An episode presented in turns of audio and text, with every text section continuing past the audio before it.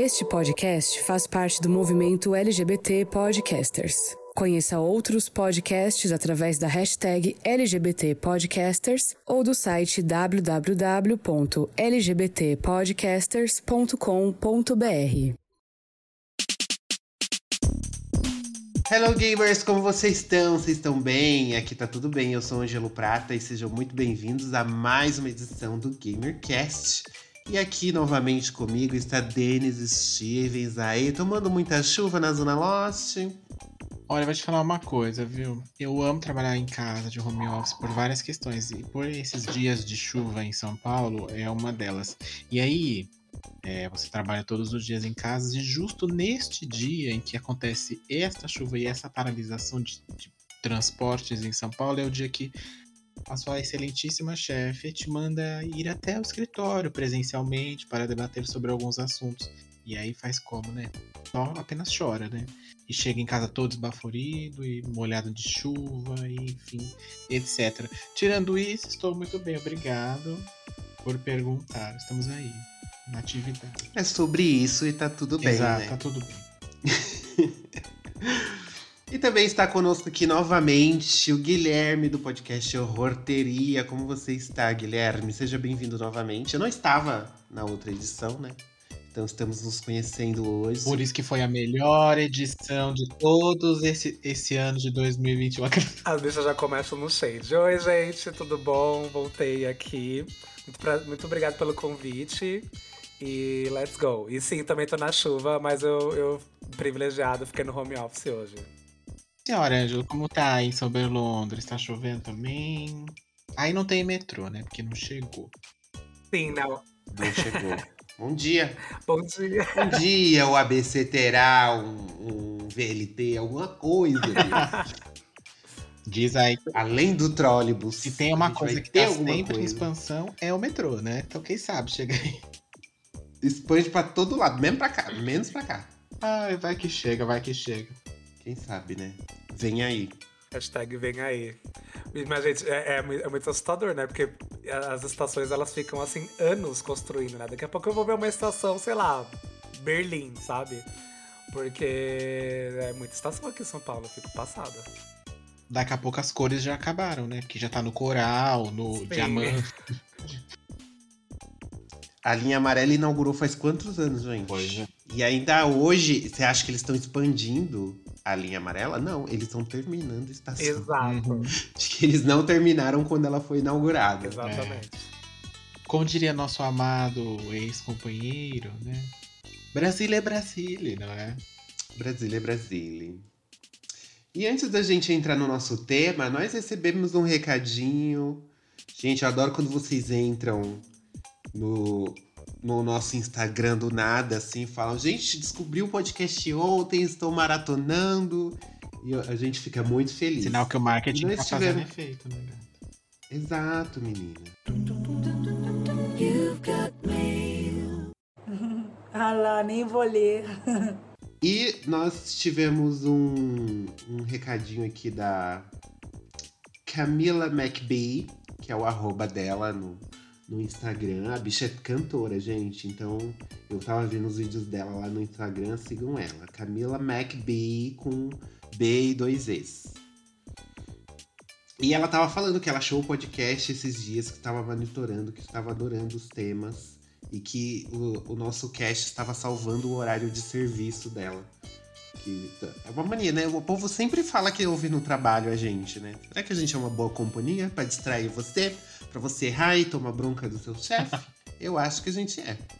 Pois é, você escreveu e respondeu e-mail pra quem copiando quem não devia, sem querer. É distraída com o assunto. Gente, é o meu maior medo fazer isso. Sério, é o meu Ai, maior claro. medo. Meu maior medo. Aquele que revisa cinco vezes o negócio. Eu prefiro não responder. Eu sempre prefiro reagir, sei lá, um emoji. Porque assim, um emoji você não erra. Ai, kkk, sabe? Uma risada ou um emoji. Eu sempre respondo assim. Eu faço isso direto. Eu direto eu mando e-mail errado. Ai, gente. Ah, demissão. Tu- é, aí. faz parte do dia a dia. Se engana alguém, né? Enviar para todos. Aquela coisa. Sim. E a gente recebeu também um recadinho do FajoCast, que ele falou sobre o episódio dos reality shows. Que ele comentou assim que o reality vergonha alheia que ele mais assiste é o Casamento às Cegas. E ele assistiu a versão americana e a brasileira e não sabe por quê, qual o motivo que ele gosta desse reality. E ele perguntou se as bonitas já assistiram. Vocês já assistiram? Casamento Eu Cegas? tentei, eu achei muita vergonha alheia hétero e eu desisti, sendo bem sincero, assim. Eu falei, até eu tenho um limite pra coisas ruins, sabe? Eu prefiro, sei lá, assistir um. Ah, um Sharknado, um. Férias com um sofá assassino, pneu assassino, mas eu- isso eu não consigo. É muita vergonha alheia, gente. Eu não consigo, sério. E eu fico com raiva. Essas coisas, essas coisas eu, eu gosto de assistir assim pra ficar de boa ali, né? Ficar mais leve. Agora, eu assisto reality show pra ficar com raiva. Eu falei, ah, não. Você sabe que esse é puxado até pra mim, gente. E olha que eu, eu assisto as umas coisas bem galhofa, né? Quem ouve aqui as nossas edições, a Camila, você já chegou em algumas edições pra trás, sabe de- do que eu tô falando aqui. Que eu gosto de umas coisas bem galhofa, assim. E eu, é, até é, TV, TV, programa de TV e novela, assim, reality show não é muito a minha praia. Eu assisto alguns poucos, assim, mas eu confesso que esse, só a premissa já me ah, já cansa, assim, sabe? Ainda mais depois que você dá uma navegadinha na internet, né? E vê a, a repercussão, né? Desse, desse programa aí, desse, da versão brasileira, que não tá sendo muito boa, né? E, e também aquele casal que apresenta, não sei por que que tá eles ali, né? Se faltou alguém, talvez? Será que a Giovanna e o Bank não quis apresentar esse daí? e aí colocaram ele? Acho que ela já tá reservada pro, Pro pro The The Circle, É, segunda né? temporada. Pode ser. Fal- Mas não, esse Faltou aí. alguém, faltou o budget pra contratar alguém É, pra então. apresentar. Esse aí, meu querido amigo, eu vou, eu vou passar, assim, sabe? Mas indica outro, quem sabe, né? Bom, senhor Denis, e quem quiser mandar recadinhos pra gente, igual essas pessoas maravilhosas pra gente ler aqui na edição, fazer esses comentários, sugestões, críticas, que o povo gosta muito de criticar a gente também, o que ela deve fazer? Pode mandar um e-mail se ela quiser, lá pro contato, copiando só a gente, né? Não vai copiar seu chefe ou sei lá quem, né? Pro contato arroba gameover.com.br ou pode, assim, como os nossos amigos aqui, ir lá nas nossas redes sociais, no arroba gameoverblog, e deixar seu recadinho, sua sugestão, seu elogio, sua crítica, diz se você tá, se estamos sendo companheiros de sua jornada de trabalho também, ou se é sua viagem se você mora em São Paulo, dá pra você ouvir umas duas edições, dependendo de onde você trabalha, pra onde você mora, né? Principalmente nesses dias de chuva. Aí conta pra gente que a gente lê aqui na edição, pra debatermos. É isso, é sobre isso. E antes da gente entrar no nosso tema propriamente dito, né, a gente vai ao nosso ritualzinho padrão, que é falar o que nós estamos jogando no momento. A senhorita Denis joga. Não sei é da onde você tira tempo pra jogar, mas a senhora está jogando muito mais do que eu neste momento. Então pode começar o que você está jogando. Nem tanto, viu? Eu tive que dar uma segurada, porque outras tarefas né, de gente grande chamaram, pediram atenção. Mas eu zerei o, recentemente o Taylor's Tale. Ah, já falei isso, peraí. Mas o que eu tô jogando? Eu voltei a jogar Yakuza Like a Dragon, né, no, no Xbox. Tô jogando a coletânea ainda do Castlevania no, no Nintendo Switch. Aí tô no Art of Sorrow já. Que tá bem legal, inclusive. E eu estou aí pensando, menino, em começar a jogar Halo. Aquela música da Beyoncé, sabe? Não, mentira. Eu tô começando a pensar em jogar Halo aí. Não sei ainda. Vou começar o, o primeiro. Tem, eu vi que tem uma um remaster, né? Que, que a Microsoft fez de todos os três primeiros. Vou começar o primeiro aí, ver se, ver se vai. Não é muito a minha praia, mas eu vi bastante, bastante gente comentando e tá saindo um novo aí. Vamos ver se vai. É isso pelo momento. Guilherme, você não é gamer, né? Você não é uma pessoa que está antenada assim nos joguinhos, mas tem alguma coisa que você jogou recentemente? No celular, por exemplo, um Candy Crush? Nossa, no celular eu, eu não tenho costume de, jogar. Eu tenho. assim, recentemente divulgo ainda. Ah, não faz tanto tempo, acho que faz uns dois meses que eu começou a sair aquelas notícias do Batman. Eu sou muito Batman Beach, assim, do universo do Batman, né? Aí eu rejoguei a minha trindade de Batman Arkham Asylum, Arkham City e Arkham Origins. Aí eu tô. Ah, eu adoro. Eu parei quase no final do Arkham City. Então, mas já faz um tempinho. Mas aí, como eu tenho todos aqui em casa, eu rejoguei, assim. Gosto muito do universo do Batman, então. Eu falei, ah, why not? Você já tá tendo esse buzz aí do Batman com Robert Pattinson, né? Então, aí eu voltei a jogar, à vontade. Mas eu tenho, tipo assim, realmente pouquíssimo tempo pra jogar. então é só quando dá na telha mesmo, assim. E você, Ângelo, que você anda jogando? Tá presa no Metroid ainda? Conseguiu estourar o bloquinho para fugir da fa para passar pra, pra, pra frente no jogo? Provavelmente vocês vão ouvir gritos. É que meus vizinhos e as crianças também escolheram o melhor horário para ficar berrando aqui atrás de casa, gente. Então, tipo, relevem se vocês escutarem uma criança aparecendo que ela não tá é tendo você um ataque epilético. ela? Tá bom, então tô, tô mais tranquilo. Hum, não. Dessa vez não. Lembra que sem, sem corpo não tem E- crime, hein? Só queria. Louca. Exato, é bem, bem nesse estilo. Então, eu tô jogando Metroid ainda, Metroid Dread, tá muito gostoso, mas eu tô empacando, tem umas partes que a gente empaca, aí a gente vai dar um rolê, vai... Quando a gente empaca, aí a gente vai atrás dos itens que a gente não pegou lá no começo, aí a gente começa. E é um vai e vem, menino, um volta, e um sobe, um desce, pega elevador, e pega teletransporte, vai, aí, tipo, surge umas áreas que você nem sabia que existia. Então tá uma loucura, assim, vários desafios, mas eu tô gostando bastante, principalmente dos chefes. Que os chefes, assim, são bem. Cada um tem um- um- uma sequência de ataque, assim, bem única. É bem divertido, recomendo. E não consegui jogar mais nada além disso. Trabalho consumindo a gente, né? Sugando a nossa juventude, a nossa vontade de, de fazer qualquer outra coisa. Tem que dormir mesmo. Então eu tô. É. Tem que dormir. Deixa gente. pra Esse dormir negócio quando de morrer. ai, dormir não dá XP. Não dá quando você tem 15 anos, é sustentado pelos seus pais, né? E não tem nenhuma responsabilidade na vida a não ser a escola, né? Depois que a gente chega nos 20 e poucos, aí é, é complicado. A gente dormir dá XP sim. E agora que a gente já fez a nossa introdução, falou do, do que a gente está jogando, falou também dos recadinhos, vamos entrar no tema de hoje, que quem já ouviu a outra edição com o Guilherme já deve esperar, né? Que a gente falou. Que a gente não, porque eu não estava presente, eu não fui convidado, né? Eu não estava usando rosa naquela fatídica quarta-feira, então não me deixaram sentar na mesa. Porque o colete era nojento.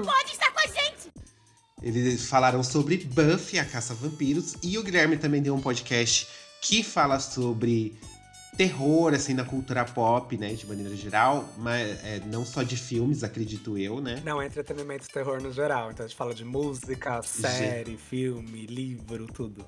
Que é o Horror Teria. Fala, aí já aproveita, já fazemos o merchan aqui novamente. Onde que, a, que o pessoal pode encontrar você, o seu podcast, pra te escutar, pra ficar com medinho? Gente, vocês podem encontrar a gente lá no. Se quiserem é, seguir e saber as edições novas no arroba Horteria Podcast no Instagram.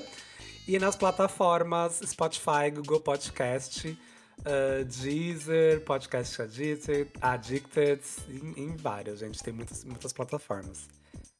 E. Ah, e tem uma, um outra, uma, uma outra coisinha que agora, é na semana de Halloween, Pra quem não viu aí, a gente ficou um tempinho sem postar podcast, mas a gente vai compensar. Então, essa semana de Halloween vai ter edição todos os dias. Todo funk dia vai ter Sim. edição do podcast. As gays estão trabalhando, hein? Pois é, pois é. Só no desespero, Arrasou. mas a gente tá, mas tá rolando. Só quem viveu sabe, né, Gabi? Só que se colocar cinco minutos no lugar dela, você vai ver. É. É. Se coloca no lugar dela 5 segundos, você vai entender a verdadeira história da vida dela. É isso. Mas tá rolando. Então, assim, é, vão lá, escutem. A gente tá tentando mesclar bastante. Então, assim, desde umas produções mais pop, que estão no cinema, tipo Halloween Kills, até uma que vai sair hoje, eu não vou dar spoiler, mas é um filme super underground, mas ganhou o prêmio Palma de Ouro em Cannes, que fudeu com a minha cabeça, mas eu já gravei. então, é, e é bem legal, assim. Então, tem pra todo gosto, assim. Quando vocês forem falar mal de Resident Evil, me chama. Ah, pode deixar, pode deixar. Pode ficar Aquele que já prevê que, vai, que a bomba vem, né? É, é óbvio, né, gente? Se vocês falar bem de Resident Evil no podcast de vocês, eu vou falar, gente, o quê? O que, que vocês estão tomando? Não pode falar, julgar pelo trailer, hein? Ai, não só dos filmes antigos. A gente pode fazer uma edição depois sobre esse filme novo que vai sair, gente. Olha que, que tudo. Aí a gente já faz um comparativo com os antigos, ó. Olha só o empreendedorismo. A criadora de conteúdo já pensando no futuro. Mas o foda é que os antigos são tantos e é tanta coisa absurda que acontece que seriam, teriam que ser em partes, né? Ai, parte 1, parte 2. É, É é, é muito. Muita coisa. Sim. Bom, mas antes da gente entrar em Resident Evil especificamente, isso a gente deixa mais pra quando for estrear, né, esse esse novo filme ali no comecinho de dezembro aqui no Brasil. A gente vai aproveitar esse clima de Halloween, de terror, de Dia das Bruxas, pra gente falar o quê? Dos nossos filmes de terror favoritos. Então a gente vai vai comentar todos aqueles filmes que fez a gente dormir de luz acesa quando a gente era criança, né? Fiz a gente sujar as calças, sonhar com aquele capeta assassino correndo atrás de suas vítimas ou entrando no corpo delas, literalmente, né? Dependendo do gênero aí que você curte. Então a gente vai fazer um apanhado aqui sobre os nossos filmes favoritos no nosso Gamercast especial de Halloween. Welcome to the Gamercast.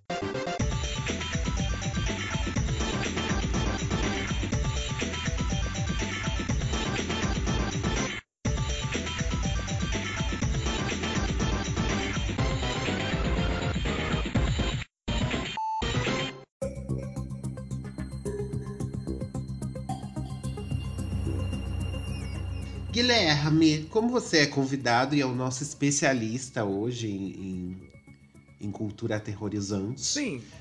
pode começar falando com a sua primeira sugestão, assim, que você acha que é um filme que todo mundo deve ver, que é o melhor filme de terror de todos os tempos, que merece o Oscar. Olha, eu tenho a minha Santíssima Trindade do Terror.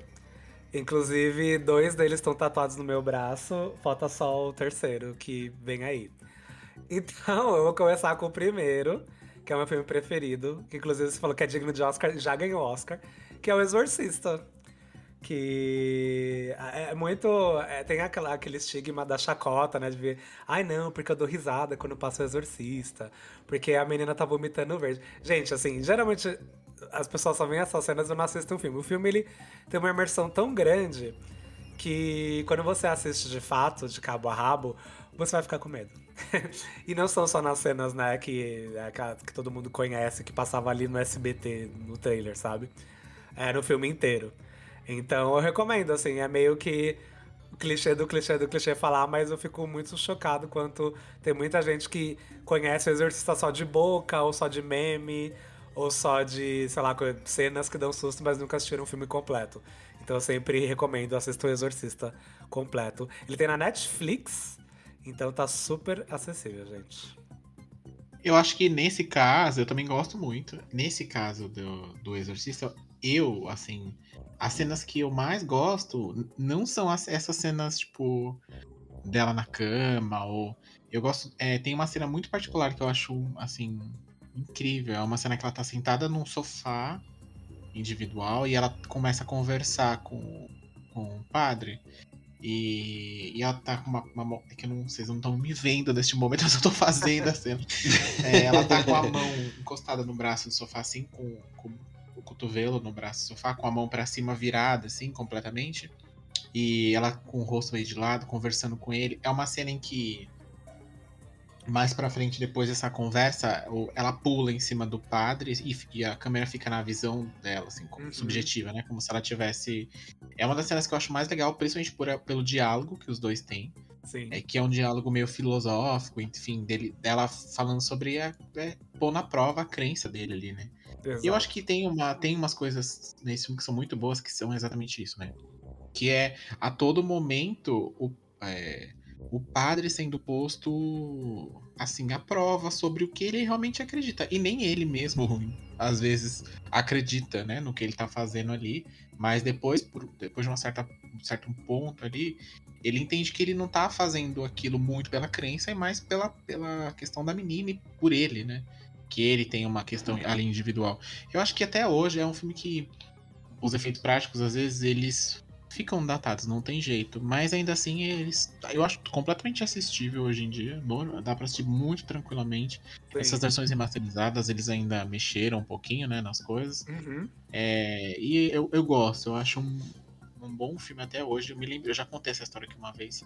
E eu me lembro da primeira vez que eu assisti e foi num, nesse- nesses programas de filme que tinha na Globo, que passavam um filme atrás do outro, sabe? Uhum. E você ligava pra escolher o outro filme que ia passar. É, e aí eu lembro que eu assisti o primeiro e em seguida passou o segundo. E aí foi um dia que eu literalmente não dormi. foi um dia que eu fui. Fiquei na. Aquele dia, aquela vez você fica assim na cama e você fica, a sua cabeça fica, meu Deus do céu, será que tem alguma coisa aqui? E aí você começa a, a ouvir um barulho, sei lá, na rua, aí você fala, meu Deus do céu, tem uma coisa aqui, meu Deus do céu. É um filme que te deixa meio muito tenso. É um filme que deixou muito tenso. E vira e mexe, eu tenho aqui um box que tem os três filmes. É, vira e mexe, eu, a- eu acabo assistindo algum deles, assim. O 2 é ruim, tá, gente? Não, não leve em consideração, não Nossa, vejam, não. Ele é bem duvidoso. Mas o 3 é bom, viu? E de repente o 3 virou cult esse filme. Esses dias eu tava vendo Super. uma matéria e. Ele não é ruim, mas ele também não é bom, assim como o primeiro, mas ele é muito melhor que o 2. Então. E é legal porque é a continuação da história, né? Na, parte, na visão do padre, no caso. E, É. o, e o 3 tem uma cena que eu, eu, eu morro de cagaço até hoje. Aquela cena que A tesoura, né? A tesoura. Gente, é, é- é- eu tava no Twitter esses dias e aí meio que colocou o frame dessa cena e eu fiquei com medo. Eu falei, gente, essa cena é horrorosa. É. É. muito foda, é tenso. É meio tenso. O Angelo já viu o filme da possessão da Reagan, nossa amiga? Menino, você acredita que eu nunca assisti esse filme? Que vergonha. Eu aqui, um admirador de cultura pop, Hum. Que esse é o filme mega famoso e eu não assisti, tipo, vi ser... Eu já vi filmes de exorcismo depois de grande, porque quando eu era pequeno eu era muito cagão, confesso. Eu passava longe desses filmes. Mas o... Eu não vi esse filme inteiro, não sou capaz de opinar, infelizmente, sobre ele. Aproveita o Halloween aí pra tirar essa. É, faz uma maratona já de Halloween. Uhum.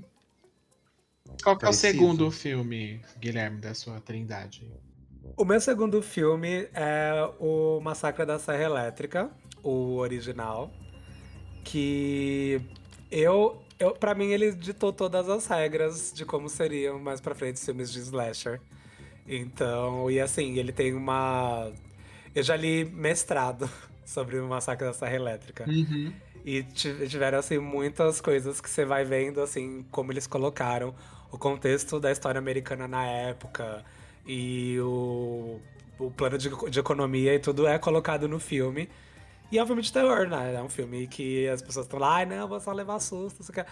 E o, o Leatherface, pra mim, era assim, ele é um, é um dos maiores, melhores vilões vilões, né, entre aspas, que, que existem até hoje, assim. Então, eu adoro Massacre da Serra Elétrica, pra mim ele funciona super até hoje. E, enfim, as pessoas tinham que conhecer também, porque as pessoas geralmente, ele não tem um acesso muito... Ele não é muito acessível, assim, de estar em streaming e tal, eu nem sei em qual streaming ele tá. Eu tenho aqui a edição de Blu-ray aqui em casa. Mas as pessoas, eu vejo que elas só, só viram algum remake, assim, sabe? E precisa ter que ter o, ter o feeling ali do, do original pra você ver muitas coisas, assim. E aí, cê- cê- né, eu gosto muito de ir atrás de histórias de bastidores, você vê que é, aquele, eles gravaram na, ao ar livre, então tava fazendo ca- calor pra caralho.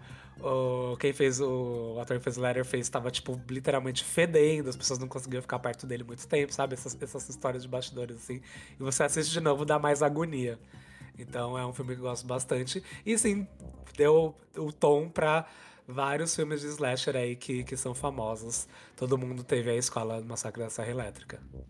É realmente um filme é bem é muito ditador assim nesse sentido, né, de que você vê muita coisa que saiu depois que saiu dali, né? Hum. Que o diretor o a produção, a própria produção, enfim, Eu acho o, Leather, o Leatherface, esse original mesmo, até o, ele já das continuações eles foram modificando um pouco a base dele, né? Porque para quem não sabe, no caso, ele usa uma máscara, só que é uma máscara feita por por pele humana, né? Que ele foi lá arrancando, foi recortando e foi, né? Uhum. E moldou ali no seu rosto, porque teoricamente é, e aí depende de qual versão você vai ver, né? Em algumas versões ele tem um, ele é deformado, né? Tem problemas de formação ali na, no rosto, enfim, em alguns não, é simplesmente uma máscara que ele usa mesmo. É, esse de 74 é bem difícil de você achar para assistir mesmo, viu? Sim. A não ser que você vá na corrente, né? E aí você consegue é, é, verificar, né, assim, a versão. Mas o de 2003, que é uma versão boa também, não uma versão isso, ruim. Isso que eu ia recomendar, assim, quem não, quem não tiver tanto acesso e ver no streaming, esse de, no, de 2003, ele tem no Telecine Play. É, ele, é um, ele, é um, ele é um que eu acho bem bom, assim, também. Ele tem aquele, aquele mood do filme dos anos, do começo dos anos 2000, assim, que é aquela coisa uhum. bem característica, tanto de trilha sonora como elenco como, enfim, né, plano de câmera. Mas ele é bem interessante. Achei, de, de, tudo que fizeram, de tanto de sequência como de remake, eu acho ele um dos mais interessantes, assim. Então, se você não conseguir assistir o original de 74, você pode assistir o de 2003, que a experiência não vai ser igual, mas é uma experiência boa também. Uhum. E no de 2003 tem a Jessica Biel, né? Que, olha, eu vou te falar. Eu adoro essa atriz e. Enfim, eu gosto muito dessa versão de 2003. Eu acho que ela é bem. É, tem muita coisa do original que você que eles replicam exatamente nela. Depois Sim. só tem porcaria mesmo, você não precisa nem perder seu tempo. E tem, vai sair um aí, um novo aí, né? Diz que tá em produção aí, vamos ver. Diz que vai contar mais da origem, né? Do Leatherface. Acho que, vai eu acho que um... aí é que tá, sabe? Não, eles começam a mexer e criar muita criar um background para um personagem que não existe muito, assim, que não tem, não tem motivos para ter, sabe? Uhum. É a mesma questão, acho que, queimando um pouco uma pauta aqui do Michael Myers, que a gente vai falar lá na frente, é uma coisa que é o, o, o interessante do negócio é você não saber por que, que ele é assim e o porquê ele faz isso. Porque geralmente essas, essas, essas explicações são bem cagadas quando fazem, né? O, a questão, o Halloween do, do Rob Zombie lá tá aí pra provar, né? Que Nossa, unicórnios e além e, e, e, sua mãe de branco não, não, não vinga, né? Quem assistiu Gente, sabe bem fala. Eu tô bem, eu tô bem curioso para ver o que eles vão fazer nessa versão. É, diz que vão sair talvez ano que vem. É, uhum. E eles de fato vai ser um reboot, né? Então, assim, eles não vão querer fazer uma sequência, tá? então vão querer rebootar do filme original. Nós temos só o pôster. O pôster é bem legal, ele é bem interessante. E é isso, assim, mas eu super concordo. E assim, é uma coisa do, no caso do Michael Myers, tipo, eu falei isso no, na edição que a gente fez de Halloween Kills, que eles querem arranjar uma. O Michael Myers sempre teve ali no começo, e é falado no primeiro filme pelo, pelo Dr. Loomis, que ele é o mal imparável. Ele, ele é o mal, é só isso. Por que, que você isso. quer arranjar uma, ori uma origem pro mal? O mal sempre vai uhum. existir, gente. Então, assim, não precisa arranjar uma origem pro mal. Sabe? É, o mal tá ali e o mal vai existir, entendeu? Ele tá só personificado ali na figura do Michael Myers, é isso. Você não precisa arranjar uma origem de algo que sempre vai existir. Por isso que acaba cagando tudo. É. Angela assistiu o Massacre da Serra Elétrica ou vai fazer a Glória Pires aqui também? Olha, eu achei que a fotografia e a direção muito bonita. Eu amo. É, mas achei bacana, achei bacana. Não, na verdade eu assistia de 2003, hum. mas faz muito tempo. Sim. Então eu não, eu não tenho memórias assim, flashes. E novamente, esses filmes assim mais antigos que eu vi quando era criança, eu fiz questão de apagar as memórias de, de quando eu vi eles, justamente por por conta disso. Mas uma curiosidade legal para falar sobre esse é que ele foi produzido pelo Michael Bay, né? Exato. Uhum. Do 2003. Ou seja, um filme bom do Michael Bay é muito difícil de, de acontecer. Para quem não conhece, ele que, que tá aí fazendo 300 mil Transformers. Então, né? Saiu da serra para ir pro, pros carros robôs. Exatamente. Sim. E esse reboot que a gente comentou aqui, ele vai ser lançado pela Netflix aí, né? Tá em produção aí por eles, então vai chegar rapidinho, a gente já E a Netflix costuma, né, não fazer cagada com as coisas que realmente é bom. E eu vou deixar aqui uma dica para quem gosta de filmes, principalmente de filmes de terror, que é o assunto aqui do, do momento. Tem um documentário na Netflix que chama. É esse nome que eu esqueci? Peraí. Ai, caramba, acabei. Vi hoje de manhã o negócio esqueci. Ah, tem Netflix, um documentário na Netflix que chama é, Filmes que Marcaram Época. E aí eles contam bastidores de filmes, né? E agora é, eles lançaram alguns episódios novos e todos os episódios foram é, com tema de Halloween. Então eles contam bastidores e como funcionou, como aconteceu. Vários filmes como é, o Terror em Elm Street, tem o, o Halloween, tem Massacre da Serra Elétrica. Então é legal pra gente ver um pouquinho da construção, de como foi feito. Eu vi esse do, Michael, do Halloween do Michael Myers e conta tudo, assim, desde como surgiu a ideia, o que o diretor fazia antes, né? No caso do, do, do diretor do Halloween e tal. Então é bem legal para quem gosta de ver essas curiosidades que eu gosto bastante. Até para você entender um pouco mais das referências que às vezes foram colocadas no filme e você não, não pegou, né? Às vezes é bom que você começa a ter alguma. entender algumas coisas que você acabou, acabou passando, enfim, quando assistiu, e é bem legal. Tá aí pra vocês Sim. assistirem. Qual é. seria é... o terceiro? Então, o meu terceiro é um bem polêmico, aqueles, né? É, mas é uma coisa bem ame ou odeie, que é A Bruxa de Blair, de 99. O primeiro? O primeiro. Hum. Eu gosto muito desse filme, muito, muito mesmo. Eu sou, assim, já fiquei muito imerso no universo dele. E, gente, eu acho genial. Pra mim é um. É... Eu quase citei ele no meu TCC. Porque para mim é o case de marketing perfeito, um dos, até hoje. Ah, sim. Sim. Então, e, e eu, eu, vejo muita gente que odeia o filme, e como, como, como né, o filme ali, a, a mídia é, audiovisual, porque, ai, não, aquela coisa, né? Ai, mas não acontece nada o filme inteiro. Não sei o que. Falei, gente, vocês assistiram o filme direito? Vocês assistiram o filme? De verdade, de verdade. Assim. Vocês viram o mesmo filme que eu? Não, tipo, na moral, na moral, vocês assistiram o filme direito. Então, assim, eu sempre entro em discussões, mas eu acho ele impecável, assim. E é, e é, muito engraçado porque eu, eu nasci em 90, né? Então eu tinha 9 anos quando lançou todo o hype. E teve uhum. um dia que eu fiquei conversando, sei lá, umas duas horas, três horas com a minha mãe, perguntando pra ela se de fato foi real, assim. E ela, não, foi super real, passou no Fantástico, não sei o quê. E aí eu queria assistir com a sua, com a sua tia, e ela ficou, ia, ficou com medo e não quis assistir, mas foi super real. E eu falei, gente, ai, queria tanto ter vivido isso, esse rolê todo, sabe? Porque é muito difícil fazer isso agora, sabe? A gente tem internet. Você entra na internet, uhum. pesquisa lá o nome do, do ator, tipo, já era. Você vê que é, é, é um case de marketing. Mas naquela época não tinha, né? E, e tem o site, o site tá online até hoje, assim, então. Pra mim, nossa, eu acho, eu adoro, gente, o Bruxa de Blair. E eu fico aterrorizado até hoje quando eu vou assistir, assim sabe? Então... Você sabe que na época eu tinha um pouquinho mais que 9 anos, né? Que, enfim. É, e aí eu lembro muito, assim, do, dos trailers que acabava passando, da, da propaganda mesmo que foi feita em cima do filme, e realmente foi muito boa.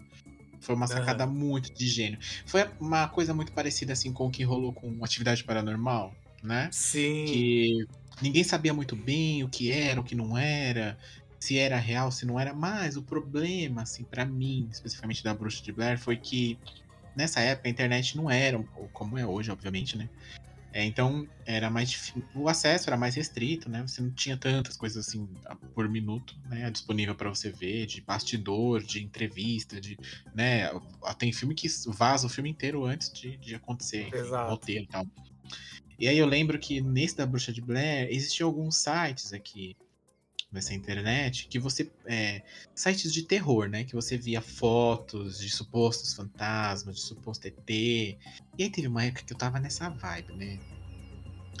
E aí eu lembro que a gente, eu e uma, uma amiga minha, a gente entrou num desses sites e tinha a foto dos atores.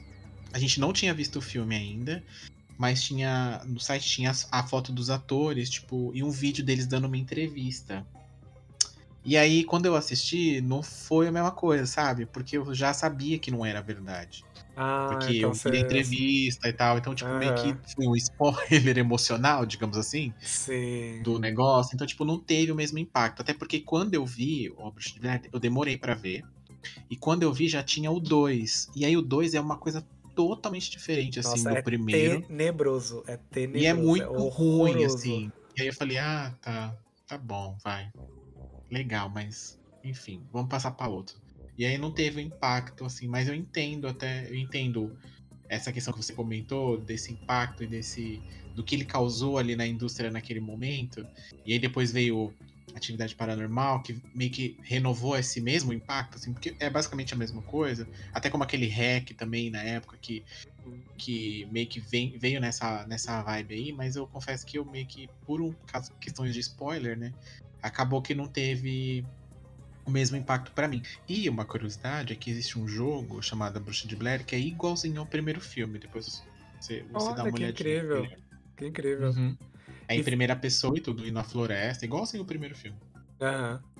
E uma coisa que pra essa. é- é- Foi tão a coisa da veracidade, do, do marketing, que eu não sei se você chegou a ver o documentário que eles fizeram pro Discovery na época. Eles entraram em acordo Não. com o Discovery, tem esse documentário, eu tenho no Blu-ray aqui, tem esse documentário na íntegra, assim. E eles meio que fizeram o documentário como se o jovem de fato, de fato tivesse é, desaparecido, só que do Discovery Channel. Uhum.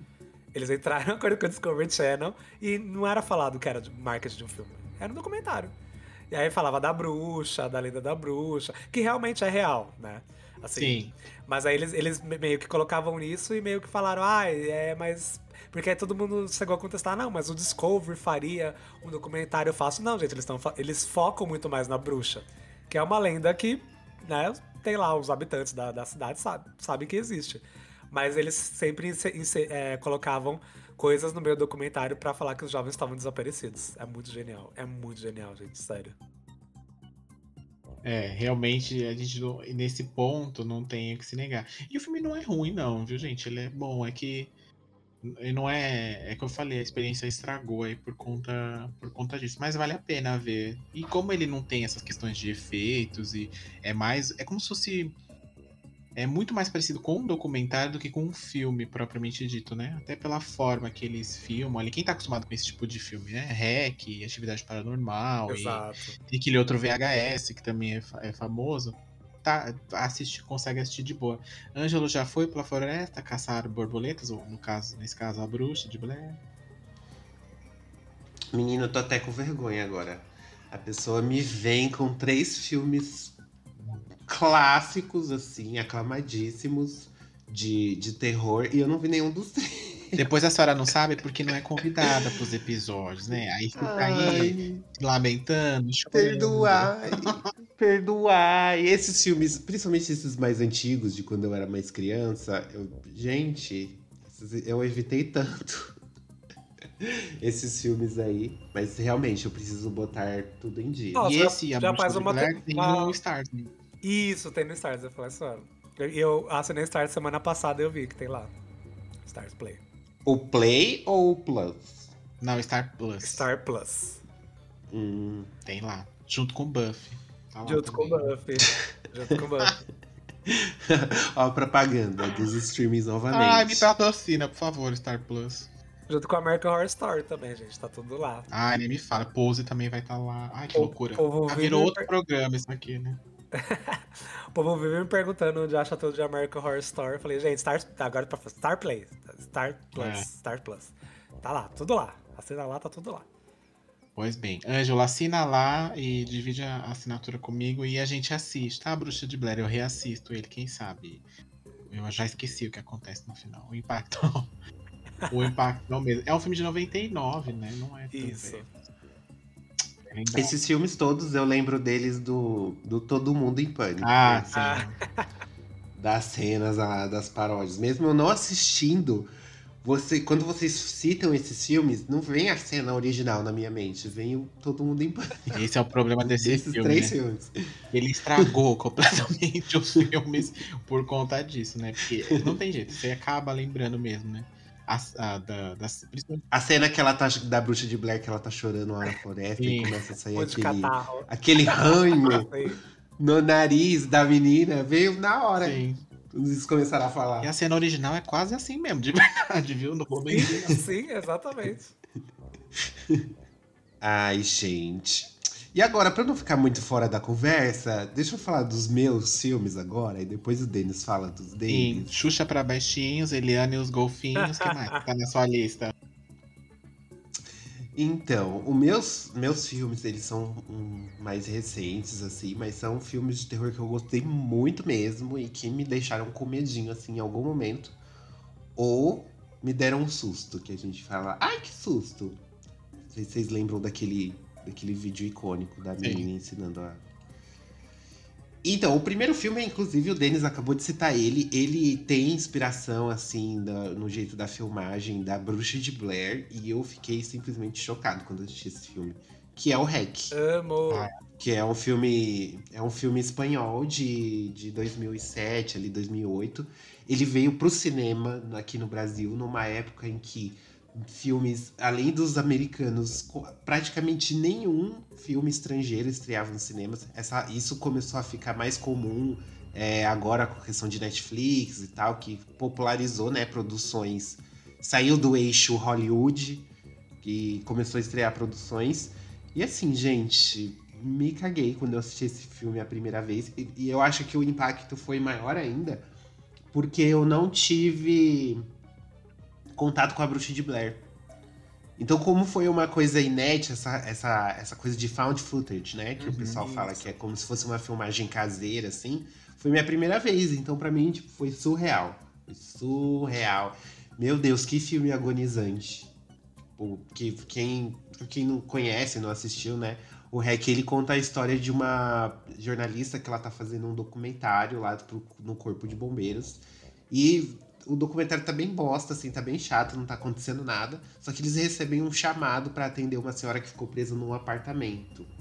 E aí, meu filho, aí vai desandando tudo. e- aí é o cameraman dela que filma tudo, a- a- as tretas que acontecem lá dentro desse prédio, assim. Altas confusões, né? Confusões do barulho. Pra vocês. Literalmente. Vocês assistiram. Vocês assistiram Hack? Vocês concordam que é uma boa sugestão? Eu não assisti os filmes mais antigos, ó. Mas esse aí esse é bom. Eu amo Hack, assisti no cinema também. E é tudo, gente. Hack é tudo. É assim, assista. E eu acho que Hack não teve um boom maior, porque a americana é tão. pa- Desculpa, desculpa a palavra, mas a americana é tão escrota. Pode falar, é uma Não, porra. a americana é tão, É um é tão escroto que eles precisaram fazer um remake bosta, que é o Quarentena. Quarentena é uma porque merda. eles não. Ai, né, a gente não pode admitir, né? Que, que, que- é melhor e É, tal. quem vai assistir um filme só porque ele é espanhol, gente? A gente tem que fazer a versão americana. Exato. Aí faz uma versão americana, fica uma merda. Exato. Nossa, não, mas hack é tudo, gente. Hack, hack 1 e 2 é, nossa, é, é- nossa, é do caralho. Assistam, pelo amor de Deus. Pulem o Hack 3, não assistam. Não, e o 4 nem finjam que nunca existiu.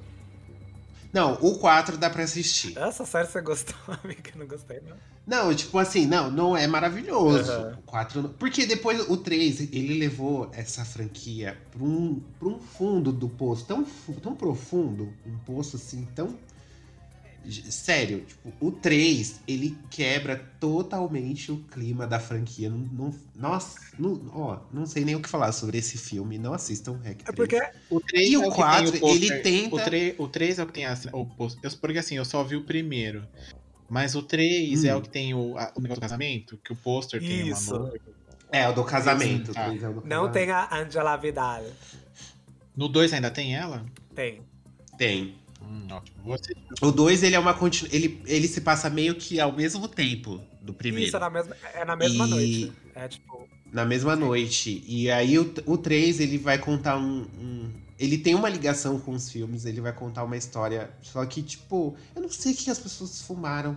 Eu não sei que tipo de bebida Ah, se- que eles Ah, tomaram, o fumaram, diretor. tá Mas eu, tipo assim, eu, eu quero passar longe dessas drogas que eles usaram pra fazer esse filme. Sério, não tem nada a ver. O clima, a direção, a fotografia desse filme é, é tudo horroroso. não mesmo. Ai, que ódio de Hack 3, gente. É É, horrível. Tô magoado ainda com esse filme. E o 4, ele tenta resgatar um pouco mais do, do que foi os primeiros, assim. Ele não é mais aquele estilo found footage, ele é filme mesmo, assim, então, normal. aí, assim, aí é que me broxou. Aí é que me broxou. É, então. Não, não é o mesmo clima, né, que tinha nos, prime nos primeiros justamente por conta disso. Mas ele é assistível. O 3, É, é inassistível, gente. É sério, eu nunca vi uma coisa tão horrorosa na minha vida. É inassistível. Não parece que é da mesma franquia. É aquilo, o 3 é aquilo que toda franquia de terror vai fazer alguma, em algum momento, que é a coisa de contar a origem, só que eles tentaram usar a maneira mais bosta possível, né? Porque. Eu não sei se eles não tinham mais contato, sei lá, da, dos- da protagonista. Não sei o que rolou, assim, mas eles tentaram contar a origem de um, um cenário que eles não apresentaram pra ninguém antes. Então, assim, velho, você acha que as pessoas da franquia vão se vão gostar se você vier com elementos da franquia, não com uma coisa totalmente nova. Faz outro filme então, porra. Sabe? Sim, e tipo, e tenta seguir a mesma fórmula, sabe? Não foge totalmente do, do que foi apresentado no, nos outros dois. O dois eu gosto, apesar de não ser o meu favorito, é o primeiro meu favorito, assim, disparado, assim, é o que mais me choca. O, o dois eu vejo que é um repeteco. É. Ele é bom, ele surpreende no final, mas ele é um repeteco do que já foi mostrado no primeiro. E aí o, o 4 é o que. Vamos encerrar essa franquia só pra deixar as pessoas felizes? Aí eles encerram e você fala, ah, tá bom, tá encerrado. Mas não, não é o melhor final, mas tá, tá encerrado. Aí, tá lá, né? Tá aí. Tá lá. Se você quiser assistir. Assiste. Tanto que dá pra pular o 3 tranquilamente. Se você quiser pular o. É verdade. assistir os dois primeiros e ir direto pro 4, você pode, você pode, você pode assistir. O 3 tem ligação, novamente. Tem ligação com a franquia, sim. Só que é uma ligação besta, é fraca, e o filme inteiro é horrível. Então, eu não recomendo você perder uma hora e vinte da sua vida assistindo o 3. Dá pra você assistir os dois primeiros e pular pro 4. Super concordo. Fora que o, o subtítulo parece a novela da Record, né? O REC 3 é o Gênesis. E o 4 é o Apocalipse. Exato. Seria o 5 a ressurreição? E o 2 é, o- o dois é o Possuídos. Isso, Óbvio que tá exatamente. possuído, Eu- porra. Olha o primeiro. Aqueles... É, eu assisti só o primeiro, como, eu- como eu falei, e eu lembro que eu fiquei bem chocado, assim, é, bem chocado mesmo, porque tem. as- o filme acaba assim quando você tá mais. Pô, agora vai, agora vai, agora vai, pum, acabou. Sim. E aí começa a subir os créditos Nossa, e você. é- Oi? Como assim? Né? O final é incrível desse filme. muito você não bom. espera que vai acabar daquele jeito. É muito bom. E esse, graças a Deus, eu vi esse aqui primeiro e não vi o, o, o americano, eu vi depois. Que americano a gente sabe, tem uma preguiçinha de legenda. E aí eles resolveram refilmar e ficou bem ruim, né, gente? Bem ruim. É bem É. ruim. Eles fizeram Quarentena 2 ainda, vocês assistiram? Sim, que é no Não, aí é- avião. É... um bagulho nada. Que é no avião, Gente, é no velho, aeroporto. não tem nada a ver. Nada a ver. Nem com o primeiro deles. Nem com o primeiro. Eu falei, gente, o que vocês estão fazendo, sabe? Enfim. Não. Quem quiser aí mara... Hoje não, Quem quiser maratonar aí hack todos, tem todos ali lindinhos no Prime Video. Olha só. Sim. que todos, beleza. todos, todos. Beijo Prime Video. Beijo Prime Video. Patrocina nós. Vende mimos, Prime Video, vende mimos. Vende mesmo. É, aí quem quiser fazer maratona de Halloween aí, gente, eu, eu sempre faço a minha. eh, Todo ano eu só tô vendo o que eu vou fazer esse Sim. ano. Ah, nem me Mas- fale, toda uma. É que tudo que eu tô pensando em fazer, eu acho que vai desgraçar minha cabeça demais, sabe? Aí eu tô falando, não, vou pegar uma coisa mais leve. E você curte mais esses filmes de terror mais sérios? Ou é que. É, você gosta mais de slasher, né? Slasher, às vezes, ele, ele acaba misturando um pouquinho de comédia também, né? É, assim, Tem- sempre tem um personagem o que fica fazendo piada. É, assim, eu- sou muito apaixonado por slasher. Assim, eu teve uma época que eu peguei até pra ver todos os slashers, assim, até. Gente, que os anos 80 é uma coisa assim. a gente acha que conhece muito slashers, mas não. Não Hum. conhece todos, assim. Tem uma gama de slasher anos 80 Uhum. que você vai pegar pra ver. É muita coisa. A maioria tem no YouTube, gente. É muito bizarro. É, E aí Sim, você vai ver, gente, tem muita coisa. Mas assim, o slasher eu acho que é o meu gênero favorito, mas assim, não tem nenhum gênero terror que assim que eu falo, ai, não gosto, sabe? Porque assim, até os gente trash, eu amo filme trash. Amo filme trash, principalmente se envolve tubarão ou qualquer criatura gigante, sabe? Eu amo, amo, amo, amo. Você deve amar do fundo do mar. Amo, então. gente, eu amo. teve, teve um dia quando tinha aqui ainda o sci-fi, quando ainda tinha o pacote aqui em casa do sci-fi, eles fizeram uma, um. Eles têm uma, um negócio que chama Shark Week. Eles ficou o final de semana inteiro passando filme de, de, de tubarão. Eu fiquei maluco, eu fiquei maluco, eu fiquei assistindo. E uma vez teve um boy, que eu, eu não vou falar o nome dele pra não expor, mas ele uma vez me chamou pra na casa dele ver o maratonar Sharknado. Eu falei, foi o melhor date da minha vida. Sério, foi muito bom. Sério, ele, tipo, muito. Me É, conhecia. Tipo, acho que ele via meus tweets, meus, meu Instagram. Ele, ah, eu vou chamar. Eu falei, mano, tipo, o melhor date, sério. É, né? É, sabe que, Então, sabe que o Guilherme falou uma coisa que, que eu também tenho, assim, de, é, dessa questão do. Dessa questão do Halloween, é isso mesmo, de todo ano eu faço uma, no dia assim, ou no final de semana, acabo fazendo é, alguma coisa de ou rever filmes, que eu gosto bastante de terror, ou aca acabar vendo coisas novas que eu acabo ouvindo, até no, do próprio, dicas do próprio Horteria. E tem o pessoal também do. Que tem um- aqui aquele. Vai fazer uma propaganda de graça pra galera, mas não tem problema não, que a gente não tem esses. Não tem esse- esses, essas coisas, né? Tem um, tem um podcast que eu vou indicar aqui, que é o RDM, que é são muito acho que conhece, perfeitos. né? Eles são, ele- eles são uma das minhas inspirações pra fazer o Horteria. É muito foda, eu amo. E eles falam de uns filmes, assim, muito, assim, esquecidos no, no churrasco, sabe? E aí eu tenho uma listinha aqui que acho que deve ter já uns 50 filmes. Que é pra eu ver, e aí eu não sei se eu vejo alguns filmes dessa listinha, ou se eu vejo os que eu gosto, os, aqueles comfort, né? Que você acaba revendo 40 vezes, tipo, eu viro a Rainha das Trevas, sabe? E aí. Então todo Halloween eu acabo fazendo também alguma coisa nesse sentido. Esse eu ainda também não sei o que eu vou fazer, mas eu sei que talvez Buffy esteja envolvida. Pô, é sempre, é sempre bom. Hum. Eu acho que esse eu vou pegar e assistir. Eu não sei se vocês chegaram a ver que o, o Prime Video fez uma parceria com a Blumhouse, que é House of Horror, eu acho. Não, é House of Blumhouse. Que eles, desde o ano passado, eles lançam quatro filmes de terror originais. É, eles fizeram isso ano passado e fizeram isso esse ano. E esse ano eu não assisti nenhum ainda. Aí eu acho que eu fazer isso no Halloween. São quatro filmes, assim, Eu super vi. originais, com histórias totalmente diferentes, eles não são ligados. E eles lançaram. Aí eu não assisti ainda. E aí eu vou assistir, obviamente vai virar a pauta, porque qualquer coisa que eu assistir de terror vai virar a pauta do podcast, não é mesmo? É, e é isso, acho que eu- é, tá na minha. na- talvez eu faça isso nesse Halloween aí. Vem aí. Eu, vi, eu fiquei sabendo dessa parceria aí também, só que eu não cheguei a assistir é, também nenhum desses daí que, ele, que eles lançaram já. Eles já lançaram os quatro filmes, Já. né? Olha, os do, Eu não, não cheguei a os assistir. do, ano, os do ano passado não. Assim, dois foram bons e dois foram bem ruins. Mas os, eu vi os trailers desse, dos desse ano parecem mais promissores, assim. Então eu tô mais animado. E o meu segundo filme de terror aqui favorito que eu trouxe pra vocês é A Morte do Demônio. Evil Dead. Amo, amo. Só que o remake. É esse gente. mesmo que eu amo. O remake é perfeito. Como é uma. Tipo assim, eu não sei. Quando as pessoas. Quando os produtores se uniram pra fazer esse remake, é, as estrelas estavam alinhadas, os cosmos, todos os signos dos atores e dos produtores davam match, sabe? É, encaixava tudo certinho, assim, de um jeito tão perfeito que esse remake ficou maravilhoso. Eles também. é, ele- esse é um filme de 2013, ele não é. Ele é até que meio antigo, assim, entre aspas. E eles usam efeitos práticos pra fazer as coisas, assim. E ficou sensacional, assim, agonizante. É muito bom. E eu curti pra caramba, assim. Eu tava um pouco relutante de assistir, mas a crítica elogiou tanto. Eu falei, não, vou assistir esse filme. Porque eu tava vendo umas cenas do original e o original era muito baixo orçamento, né? É, era, o- era, Do, era um dos- trabalho de faculdade, na verdade. Eu come- comecei É, de então. faculdade, assim, sabe? Aí, aí o original você assiste e você fala. É. É, envelheceu um pouco mal aí, esses efeitos aí e tal.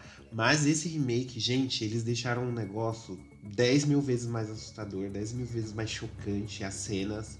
Então, assim, vale a pena. A Morte do Demônio é uma, é uma mega dica e não sei. Você viu, Denis? Você concorda? Você discorda? Eu vi, gente, eu gosto também. Mas eu vou falar pra você que eu gosto do original também, mas por outros motivos, assim. É, até porque, como eu falei aqui agora há pouco, né? Tem essa questão que eu sempre eu sempre pesquiso, eu sempre assisto muita coisa a respeito dos filmes, e eu também já ouvi um podcast sobre esses filmes aí, lá do pessoal que eu acabei de comentar. Enfim, e aí eles contam bastante história, e é, é o que o Guilherme falou. O filme, ele é tipo um TCC do cara, assim, que ele gravou e fez ali com uma merreca de dinheiro. É, e tem muita coisa ali, gente, que é, é a mesma coisa daquela história do massacre da Serra Elétrica, sabe? Um divisor de águas ali.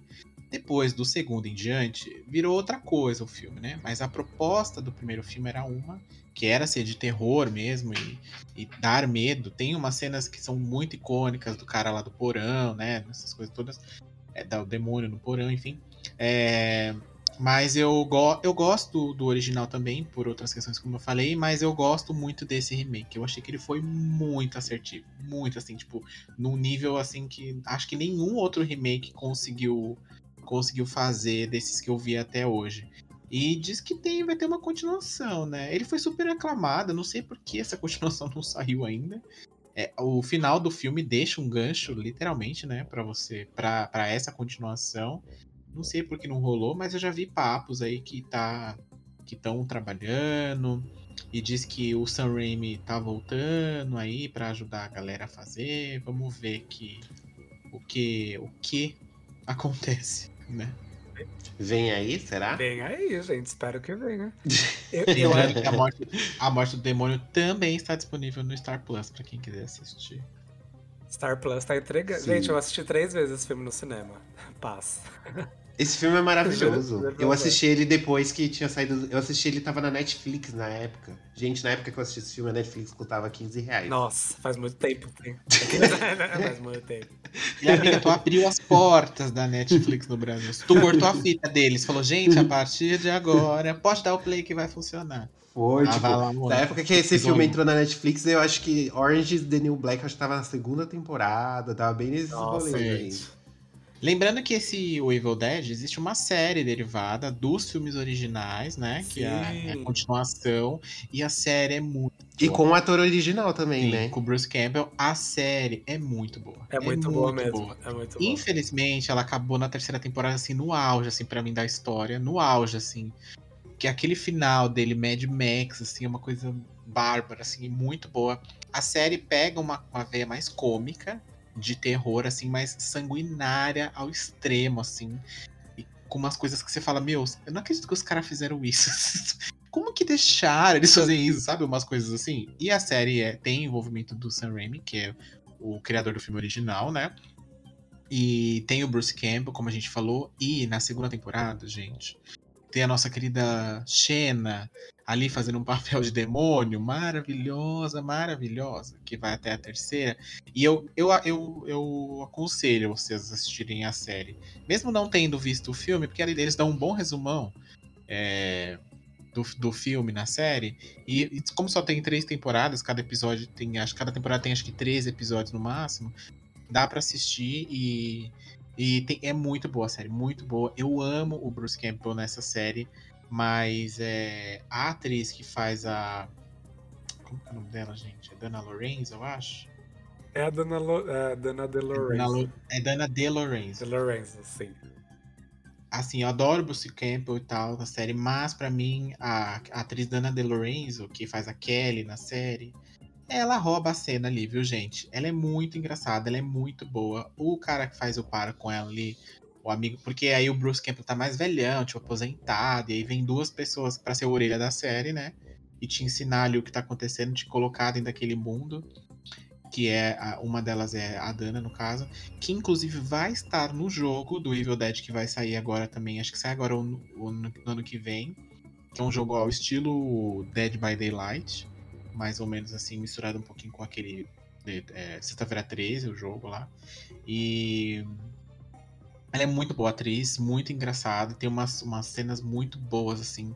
Nunca me esqueço. Tem um episódio na segunda temporada, que é o primeiro, que ele tá, tipo, de férias e o zumbi começa a invadir ah, o resort que ele tá. Bom. Gente, é insano. E eles, ele, o zumbi vira de ponta cabeça e, e, e, sai uma perna do braço dele. Ah, é um, é um, negócio muito bizarro, assim. É muito boa, vale a pena. Tem na Netflix a série, para você assistir se você quiser. Mas, assim, já, já fui muito fora. O filme é excelente também. Espero a continuação desse remake, que é muito bom, gente. Dá um medinho, viu? Dá um medinho. Gente, eu só vou falar uma coisa. A hora que ela lamba o estilete, eu só vou falar isso. É só isso que eu vou falar. Só isso. Sim. E na época esse filme virou meme também, né? Aquela cena dela olhando assim pelo, pelo galpão do porão. assim. Sim, sim. Que é uma cena do original, inclusive. Tem um Aham. negócio. Ai, gente, meu terceiro filminho é um filme que eu amo também de paixão, que eu me surpreendi muito positivamente que eu assisti, tipo, com expectativa zero. Pus o DVD, sabe, na época dos DVD pirata 3x10. Sim. Aí achei lá, vi os DVD. Viu a capa, achou DVD bonita. piratão. Aí eu falei, ah, vou pôr isso aqui pra ver se é bom. Que é Arraste-me para o Inferno. Ah, é tudo também. É tudo. Cara, que, que filme doido, sabe? Que premissa. A premissa do filme é doida. E, tipo, as coisas que acontecem também, tipo, os jump scares desse filme são maravilhosos. Tem umas cenas engraçadas, porque eu amo quando o filme. É, é é uma coisa muito doida quando o filme ele consegue te fazer dar risada e ficar aterrorizado ao mesmo tempo. Tipo, você Sim. fica com medo pela personagem. E esse filme faz isso de uma forma, assim, muito legal. É. Se pra quem não assistiu, ele conta a história de uma, de uma moça, né? Que ela trabalha num banco.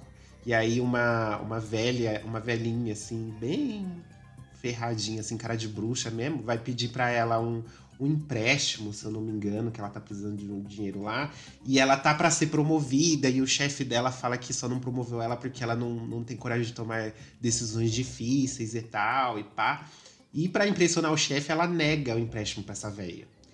E a véia lança uma maldição. Ela, a velha se humilha lá no meio do banco, faz tudo. E aí a véia lança uma maldição nela, gente. E aí começam a acontecer altas loucuras e aventuras do barulho. Que a gente não pode contar mais, que é spoiler. E todas as dicas que a gente tá dando aqui, a gente quer que vocês vão assistir nesse Halloween. Então aproveita aí também que já emenda o feriado de finados. Então você vai ter aí quatro dias de, de, de Halloween pra você ficar assistindo aí filme com bastante espírito, bastante trevas. E Arraste-me para o Inferno é maravilhoso. Recomendo. Vocês já assistiram? Já assisti, adoro. E a do Sam Raimi também, né? Sim. A do Sam Raimi também. Sempre muito competente, Sam Raimi aí fazendo os O terror. lance da moeda é bizarro, né, gente? É bizarro, é bizarro. Gente, a- a- a- é é, tem uma cena muito boa que eu não vou falar porque é meio spoiler, que é um dos pontos altos do filme. Mas, gente, é muito bom, é muito bom. Arraste-me para o Inferno é um ícone. Sério, eu adoro. E aquele final, Nossa, que a gente também não pode citar, porque, tipo, sim. é um puta de um spoiler, mas, tipo, o final é, é um dos melhores finais de filme de terror. Sim, assim. é É muito surpreendente, você fica chocado. Você fala, você- você, tipo, quando terminou, eu fiquei assim, de boca aberta. Eu falei, caraca, o que, que eu acabei de assistir? exatamente. É, é muito foda. Eu, eu gosto também, eu lembro que eu, eu fiquei muito, muito, assim, muito chocado com o final. É muito legal. Esse, o lance da moeda, e a cena que ela tá, que tem aquela cabra, ou aquele bode, não sei que animal é aquele, enfim. Não vamos contar, porque esse vale a pena assistir. É 2009, mas é. Tá ok, assim, dá pra assistir até hoje tranquilamente. E se você quiser assistir, você vai ter que pagar aí no, né, na, no Google lá filmes, ou no YouTube tem pra alugar, ou você vai até a corrente e providencia A, também. esse a biblioteca do Paulo Coelho. Isso, essa mesmo. Lá tem. Certeza que lá tem. Ah, com certeza. E são esses meus três filminhos favoritos, assim, de terror, né? Não tem nenhum clássico aí no meio, mas daqui 20 anos, todos esses que eu citei serão clássicos também. Mas, gente, eu acho, eu, acho que você arrasou. E assim, antes que as pessoas achem que eu. Aqueles, né? Só a bicha, a bicha, ai, clássico. A bicha. Gente, eu gosto de tudo, tá? Porque são só meus preferidos esse, tá? Mas, gente, eu realmente gosto muito de tudo, assim. Eu, eu, eu vou assistir tudo. E tem muita coisa desse ano, inclusive, que eu curto pra caramba. Não vou achar que eu sou, ai, a. Você assistiu. indie. Não, não sou a bicha indie, não, gente. Você assistiu Invocação do Mal 3? Sim, ah, você pegou o pior exemplo, né? Tô brincando. É que eu não gostei. Ué, mas tem, você falou que saiu um monte de Não. coisa boa esse ano? E por isso que eu falei. Invocação do mal 3 de coisa boa na mesma frase. Então. É, gata, é difícil. Ó, vamos colocar um que é é uma coisa boa e é super recente. Maligno. Maligno é uma coisa Eu boa. vi. Saiu esse Essa- ano. Eu adorei. Eu amei. Amei, amei, amei. Bizarro, bizarro, bizarro, assim. Bizarro de. Quando se revela o plot do filme, você fala: o quê? O Da onde quê? ele tirou isso? Da onde esse cara tirou essa. essa... Nossa, é bizarro. É, É muito bizarro. legal. Ah, eu vou ter que ver agora. Eu vi lá no. No Eu vi lá no- HBO, Max. Porque assim, eu tenho um trauma com filmes de terror, porque dos filmes de terror que saem durante o ano, assim, 95% são terríveis de ruins. Hum, Pra um filme de terror dar errado é muito fácil. É, muito porque fácil. você vê que a intenção do diretor é uma, só que ele não consegue captar aquilo e transmitir na tela. É muito difícil. É um dos gêneros mais difíceis de se transmitir, assim, Pra você causar o impacto que você deseja, é, ao meu ver, assim, na minha Aham. É filme de terror. Então, eu, eu meio que dou uma evitada, assim, em, em filmes, a não ser que, as- que, que a pessoa esteja recomendando muito e esteja falando, assim, que é um filme que vale a pena mesmo. Aí eu vi esse Maligno aí, só que eu não tinha lido sobre. Eu vi que tá lá no catálogo e eu, tipo, só que agora, né, como a gente tem um especialista aqui, eu vou, vou assistir. Maligno é tudo, gente. É muito bom. É muito bom mesmo, assim.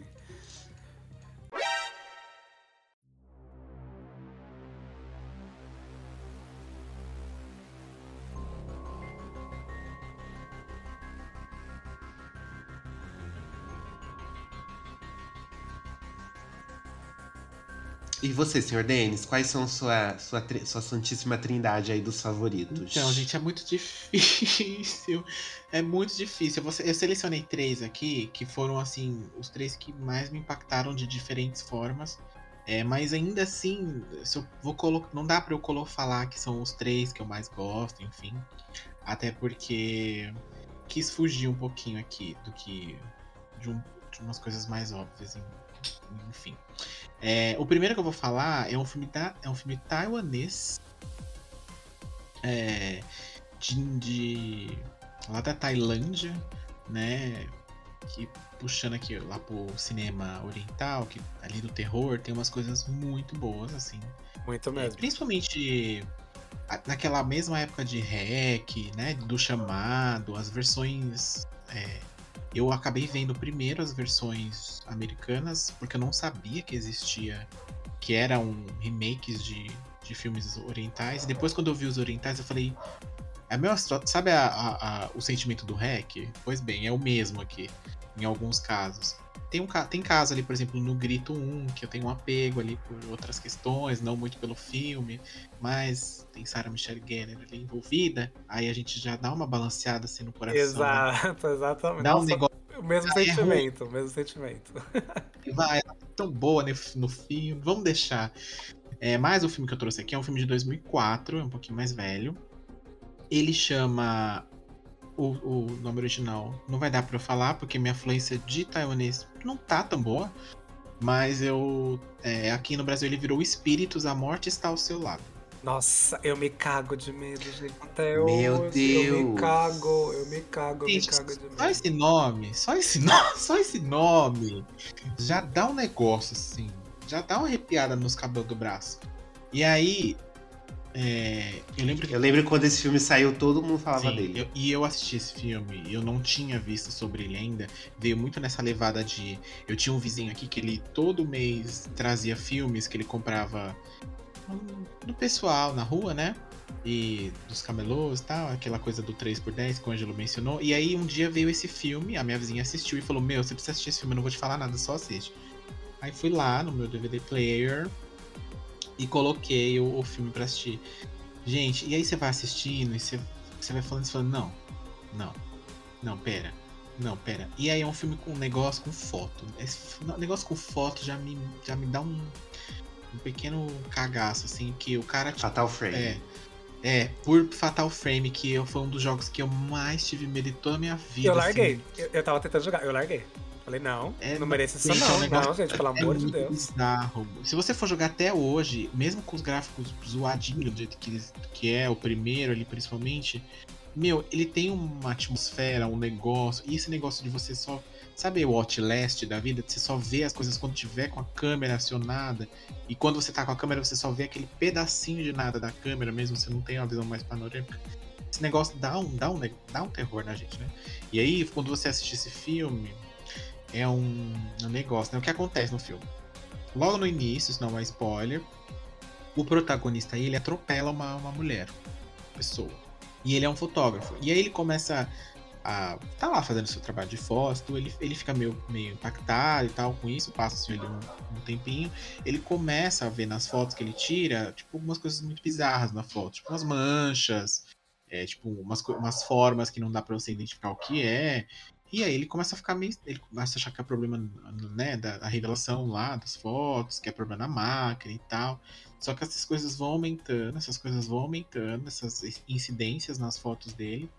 E aí ele descobre, ele começa a correr atrás de quem era essa essa pessoa que ele atropelou, né? Enfim. E aí que tem o plot de ele descobrir quem é. E aí tem um outro plot no final, assim, na cena final do filme, que você fala, oi. E aí, durante todo esse filme, ele vai ficando. Ele vai se sentir mal, vai ficando assim, fisicamente abalado, com várias questões. E tem, uma, tem várias cenas que ele vai no médico e ele vai nos lugares, ele acaba ali. E, e não posso falar que é um grande spoiler, um grande spoiler isso. Mas também é um filme de 2004, né, coleguinhas? Então, assim, vale a pena assistir, tá bem dá pra assistir tranquilo até hoje. E o final, se você nunca viu, você não sabe do que eu tô falando, não veja nada, só vai lá e providencia o filme pra, pra assistir lá na, na corrente também, porque ele não tem disponível em nenhum lugar. É, e assista. E depois você conta pra gente o que, você achou desse final. Vocês é já viram, né? Esse foda. filme, gente, você sabe do que eu tô falando. Gente, eu vi no cinema e eu juro, eu fiquei o dia todo no cagaço. Eu lembro exatamente o dia que eu assisti esse filme no cinema que eu, eu meu colégio era perto de um shopping, né? Aí uhum. era aquele dia, vocês lembram que antes, quarta, acho que até hoje, né? Quarta-feira era o dia mais barato, né? Sim. Aí eu pegava, eu estudava de manhã, aí eu falei com, com uma amiga, vamos no cinema? Da pessoa disse, ai, quem tem passando? Ah, tem esse filme aqui de espírito. Ai, vamos assistir, vamos assistir. Aí a gente foi assistir. Gente, eu lembro que eu, não, eu acho que não era pra 18 anos, porque eu não tinha 18 anos na época ainda. E eu entrei. E era um horário assim, idiota, assim, sabe? Ai, uma da tarde, sabe? Uma coisa assim. E eu fiquei uhum. com tanto medo. Eu lembro que a gente foi comer na, na praça de alimentação do shopping, assim, qualquer coisa eu ficava com medo. Se a, a cadeira da pessoa do lado mexia, eu ficava com medo. Sabe? Eu falei, meu Deus do céu, por que eu fiz assistir essa merda no cinema, gente? Que horror! E, o que eu fico muito passado em cinema asiático, quando eles fazem terror, eles pegam tão pesado porque já é, é tão pesado. Eu falo, gente, é porque lá, né, eles têm uma, uma crença religiosa diferente da gente e tal, os rituais e tal. Então, assim, eles têm uma referência muito mais pesada, assim, e eles conseguem muito passar isso nos filmes e você fica, gente, o que tá acontecendo? tô com medo, sabe? Tipo, é, é bem tenso, é bem tenso. Bem foda. É, e assim, a, assim como o Hack, ele teve uma versão americana também, né? Então vocês tomem cuidado na hora que vocês forem assistirem para não assistir essa por engano, porque essa é ruim. Ela só tem de bom, só o plot do filme no final é o mesmo, mas o resto é bem, bem, bem questionável assim. A atuação também, apesar de eu gostar do ator que faz o remake, não é boa. É, então assista aí. Qual que é o nome do remake? É o mesmo? Chama Da Imagens do Além? Isso, Imagens do Além, esse mesmo. Só aí ele já dá o plot do filme, né? Pois é. pois é. Ver como ele tem pro Sim, filme. já nem, nem precisa ler a sinopse. É.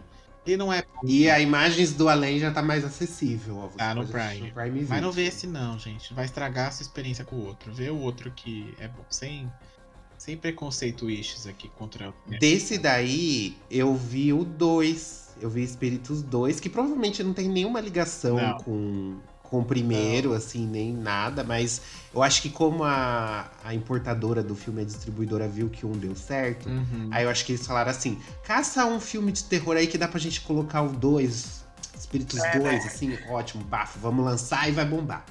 É bem assim. E o 2 não tem nada a ver e não é assustador e não assistam o 2 também, não recomendamos. É, o 2 é da história das gêmeas lá, né? Não é muito. É.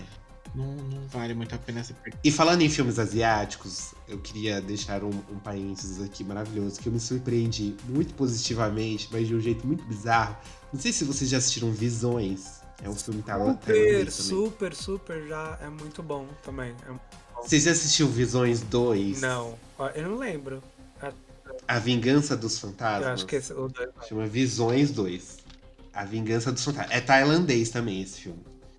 Gente, eu vi, eu vi a capa desse filme no, no DVD lá e eu falei, nossa, esse filme deve ser super ass- assustador, esse filme vai ser muito foda. Aí eu, eu não assisti o primeiro, tá? Eu fui direto nesses Visões 2. E assim, gente, eu nunca dei tanta risada. vida. Sério.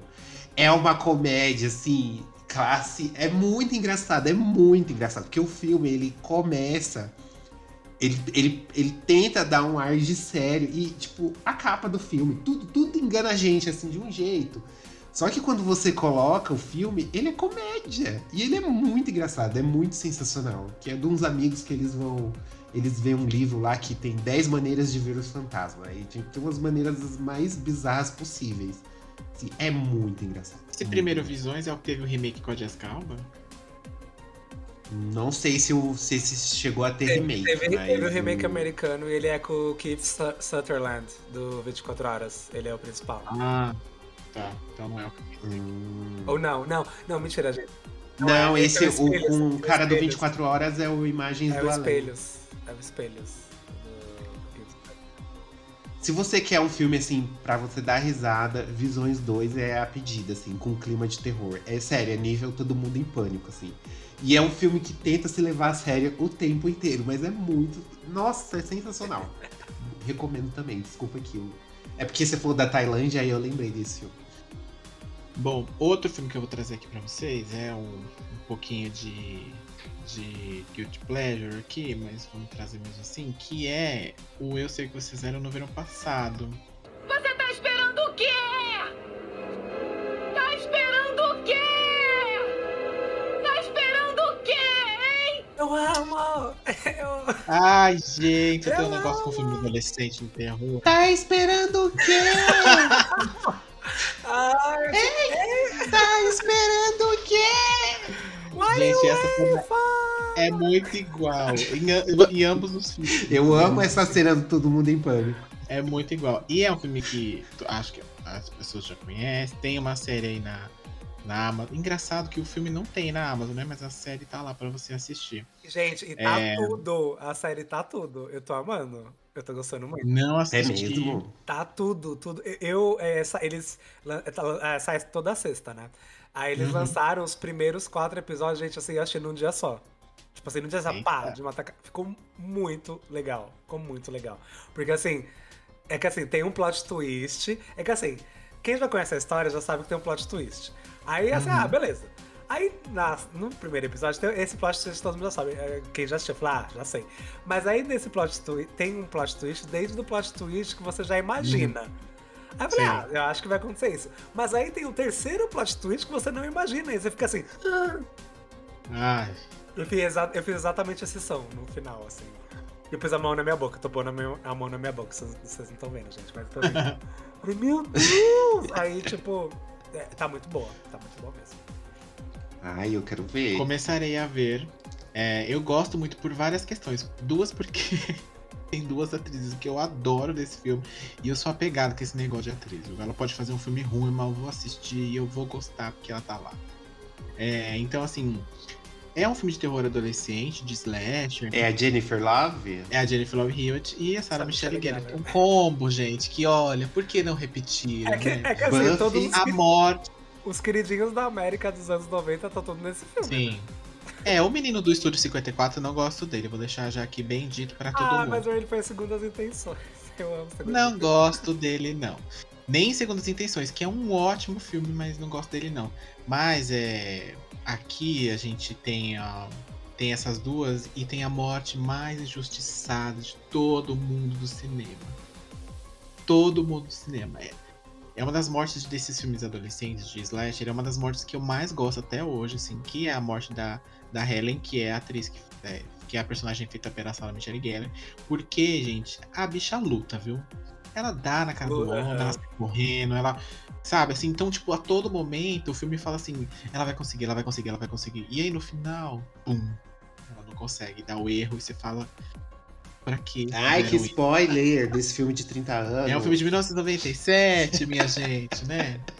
Já passou no. Na Esse filme já passou na Record umas 50 mil vezes, gente. Então, Em todo lugar, gente. No, É. Naquele canal Universal, nossa, todo Sim. Halloween passa. Todo Halloween passa. Sim.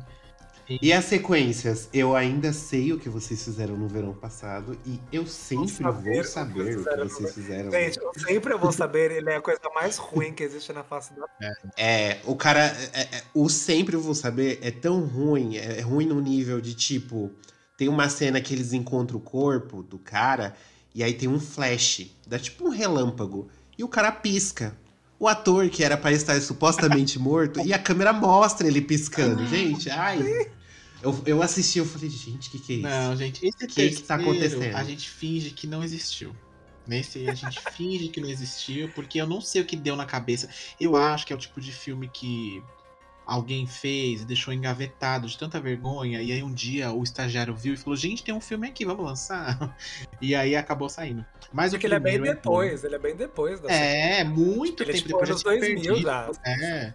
E outra, não tem a. O, o- tanto o primeiro quanto o filme, ele dá um plot, assim, de, de- e é o mesmo, inclusive, nos dois. É, e no terceiro, tipo, não, não- esse plot não existe, porque já passou muito tempo também do filme. E, Sim. obviamente, a atriz, quando leu o roteiro, ela falou: Meu Deus, eu não vou cair nessa bomba, né? Tchau, obrigado, mas hoje não. E, e aí eles pegaram os atores, assim, assim os piores, assim, sabe? A pá pegou na rua. Oi, É, você já fe- em algum lugar? Ah, eu fiz um comercial. Sabe, sabe Aí, Voldete, que foi um trabalho de faculdade, mas você vê ali que tem um esforço. Que tem, Tem uma um- teoria, você "Nossa, vê que tem, tem um estudo que foi feito ali, né? É. Tem, não é? Esse é um TCC, tipo, feito por mim, sabe? É, ai, faz de qualquer jeito aí, é, é isso aí mesmo. Ah, o homem piscou, deixa, deixa, ninguém viu. É, mas assim, os dois primeiros eu aconselho a ver. O, é, o primeiro, eles têm, têm lá na, na HBO, pra quem quiser ver. E a série é uma série exclusiva do Amazon, né? É, que eu não vi ainda, mas vou assistir brevemente. Assistam, é muito bom. São, vão ser oito episódios, acho que ela vai acabar no dia 8 de novembro, alguma coisa assim. Mas tá, tá Uhum. tudo, tá saindo toda sexta. Tipo assim, vira meia-noite, tipo, meia-noite e um, de quinta pra sexta já, já tá disponível. É muito legal. E muita gente não sabe, mas eu sei que vocês fizeram no verão passado, é a adaptação de um livro, e eu já li, ele é muito legal. É melhor que o filme, eu acho. Pelo menos. Hum, Então, bom saber. quem Curiosidades. Quem puder- Eu não sabia. Sim, quem puder é, ler, quem curte ler aí. Eu dá pra comprar por Kindle, mas eu, eu tenho ele aqui em casa físico porque eu sou desses. mas é muito legal, é muito legal. Leiam porque é bem, bem interessante. É, e o segundo, ele, vou fazendo um combo aqui, o segundo ele vai na mesma vibe, é uma continuação direta do primeiro ali, pra dar um desfecho ali pros, pros protagonistas, mas uma coisa que, que eu gosto muito no segundo é que, para assim, esses filmes adolescentes, geralmente quem, o final, quem vive? A mocinha, né, a final girl lá, e o, e o, o par romântico dela ali, na maioria das vezes, né? E, só que nesse segundo, não, tipo, eles... Existe um casal de amigos, é, que vai junto com eles lá pra, pra, via- pra viagem na- na- nas Bahamas lá e tudo, todo esse negócio. Mas no final, uma das amigas dela, dela sobrevive com ela. E além do casal, né? E aí é um, um estereótipo que foi quebrado aí. E essa amiga é negra, que é mais um estereótipo que foi quebrado, porque o negro sempre morre primeiro. nesse Ainda mais nos filme, anos né? 90. nos Sim. anos 90. E aí é. E eu gosto bastante do segundo também, mas assim, o roteiro é bem ruim do segundo, bem ruim mesmo. Nossa, o plot no final do assassino é Nossa, cachorro, assim, sabe? é cretino. A coisa do nome é, coisa- muito cretino. É muito É cretino. uma, coisa, é uma coisa que nem eu no meu review escreveria de um jogo, mas é. Mas assim, mas dá pra assistir ainda assim, como o slasher, como o filme de terror adolescente pra quem gosta, dá ok. E pra quem não sabe, né, Fred Prince Jr. e Sarah Michelle Gellar, daí surgiu um romance que perdura até hoje. Menos isso, né? É. Pelo menos isso. E o seu terceiro filme? E para finalizar aqui, como não poderia ser diferente, vou finalizar aqui bem, bem, bem blogueirinha, assim, bem, bem estudiosa. Vou falar de, de um dos filmes que, assim, é, é, é o meu, foi um dos primeiros filmes de terror que eu vi. É, não foi o primeiro, porque o primeiro foi um bem ruim, eu nem falo dele. Mas, assim, é, eu vou falar de Halloween aqui. E aí, no caso, é, a gente já deu um spoiler lá. começo, do Michael Myers, né? E aí, gente, depois que você assiste esse documentário que eu mencionei, você vê. é, você, assi- vai, você vai assistir o filme de, outro, de outra forma, assim. Porque eles fizeram um filme com um orçamento, assim. o orçamento de um Guaraná e um pão de queijo, sabe? Assim, nada, assim, nada. Um orçamento muito baixo e. E aí eles foram driblando essa questão, essas questões de, de orçamento com, com atores, com os efeitos práticos que eles utilizaram. É, por incrível que pareça, é um filme de slasher onde você mal vê sangue acontecendo nele durante o filme. Porque é muito. é- é, tem uma coisa que eu adoro em filme de terror, que é, é aquela cama subje- subjetiva, como se você estivesse sendo o assassino, assim, você tá na visão dele, assim, eu acho isso muito legal. E aqui tem muito disso. Terror dos anos 80, 90 tinha muito disso, né? Da câmera Sim, seguindo, super. assim, como se estivesse andando. É, E aí é um clássico, todo mundo conhece, Michael Myers. É... O, o, o original, ele dá pra ver ainda hoje. Tem umas coisas que é meio questionável, mas se você se desprender assim e ver com, com uma cabeça Ah, mais e- aberta. E, né? gente, é um filme slasher com pouco orçamento de 78 também, né, gente? Exato. Vamos né? lá. Mas- Exato. Mas até hoje, assim, você. É, que nem eu vi nesse documentário, uma curiosidade aqui, que o, o ator que faz o Michael Myers é um cara que tava passando na rua. E, o, e aí o John Carpenter falou: hum, peraí, esse cara tá andando de um jeito que eu achei interessante e tal, não sei o quê. E aí colocou a, máscara no cara e o cara virou pra ele e falou assim: Mas tá, mas eh, tudo bem, eu vou fazer o filme, mas qual que é a minha motivação, né? Por que eu tô fazendo isso? Ele falou: fa- só faz o que eu mando. Só anda. Sim. Só anda, só fica parado, só olha na janela, só sai agora, sabe? Tipo, E é E a direção do cara aterrorizante. É aterrorizante. a direção do cara foi tão, assim, incrível nesse ponto que a impressão que você tem é que o cara sabe o que ele tá fazendo. O ator, no caso, né? O personagem. Mas ele não sabe. Ele falou: a minha, a minha função era fazer o que ele mandava. E depois eu vi no final o que, que isso deu. É, e tem uma cena que tem um- a icônica, que o cara tá pendurado assim na parede, e ele ficou. E o Michael Myers ficou olhando pra esse cara. E aí ele falou assim: ah. Aí ele falou, tá, você quer que eu faça o quê? Só fica olhando? Ele é, só fica olhando e vira a cabeça. E o cara falou, tá bom. E aí eu fiz. A hora que o cara. o- isso o ator contando, né? A hora que ele viu essa cena finalizada, ele falou assim: nem eu imaginei que eu tinha feito isso, sabe? Assim. É, porque ele tá, tipo, admirando o trabalho que ele fez ali. Trabalho, entre aspas, né? E, e eu acho essa, esses, esse tipo de slasher em que o assassino não é uma pessoa, ou é, é um ser humano, é uma pessoa ali, mas não tem aquele negócio de, ah, eu tirei a que nem, por exemplo, pânico. Ah, tirei a máscara, descobri quem é. Ah, é o namorado da fulana. Ou, ah, é a mãe do namorado da fulana. Ou, ah, é o, o irmão da fulana que, era, que ninguém sabia que existia. Eu já dei o plot dos três filmes aqui pra vocês de graça. É, e, tipo... e- não tem isso aqui, sabe? É o que o próprio o, o- o personagem do filme Loomis lá fala. Ele é o mal, e é isso aí, é o mal. Que é isso aí que você tem que saber dele. Né? E aí teve aquela cagação que o Rob Zombie fez no remake, tentou Ah, explicar a origem Ah, dele. Sim, sim. E aí não dá, e não dá, não dá, apenas, apenas não, Não, ape- apenas não. E eu, eu tentei, na época que saiu esse Service do Rob Zombie, passar um pano pra ele, porque eu gosto muito, eu escuto, eu escuto muito o Rob Zombie até hoje, né? O som dele, eu Uhum. curto muito, assim. Falei, não, vou passar um pano. Gente, mas não dá, não. Não dá, é ruim, é ruim, é, é megalomaníaco, é umas estéticas dele que eu não, eu não concordo, enfim. Mas, e eu, como... O problema com o remake dele é essa vibe que ele quis dar no final, explicando a história da mãe dele. Porque assim, no até o começo ali, da mãe dele ser dançarina e ele ter problemas com o cara que bebe lá, o padrasto, e a irmã dele negligenciando. Ok, até eu poderia passar um pano pra explicar um pouco por que a criança é meio atormentada e tal. Mas aí depois, cara, as cenas de- dele crescido lá no, no manicômio, lá. Ah, não. não Depois a mãe dele no final, com aquele cavalo, aquele Não, é, unicórnio. não, por- gente, não dá. Ele venha para a luz, Michael, venha para a luz. Não dá, né? Eu, e é uma coisa que, assim, é...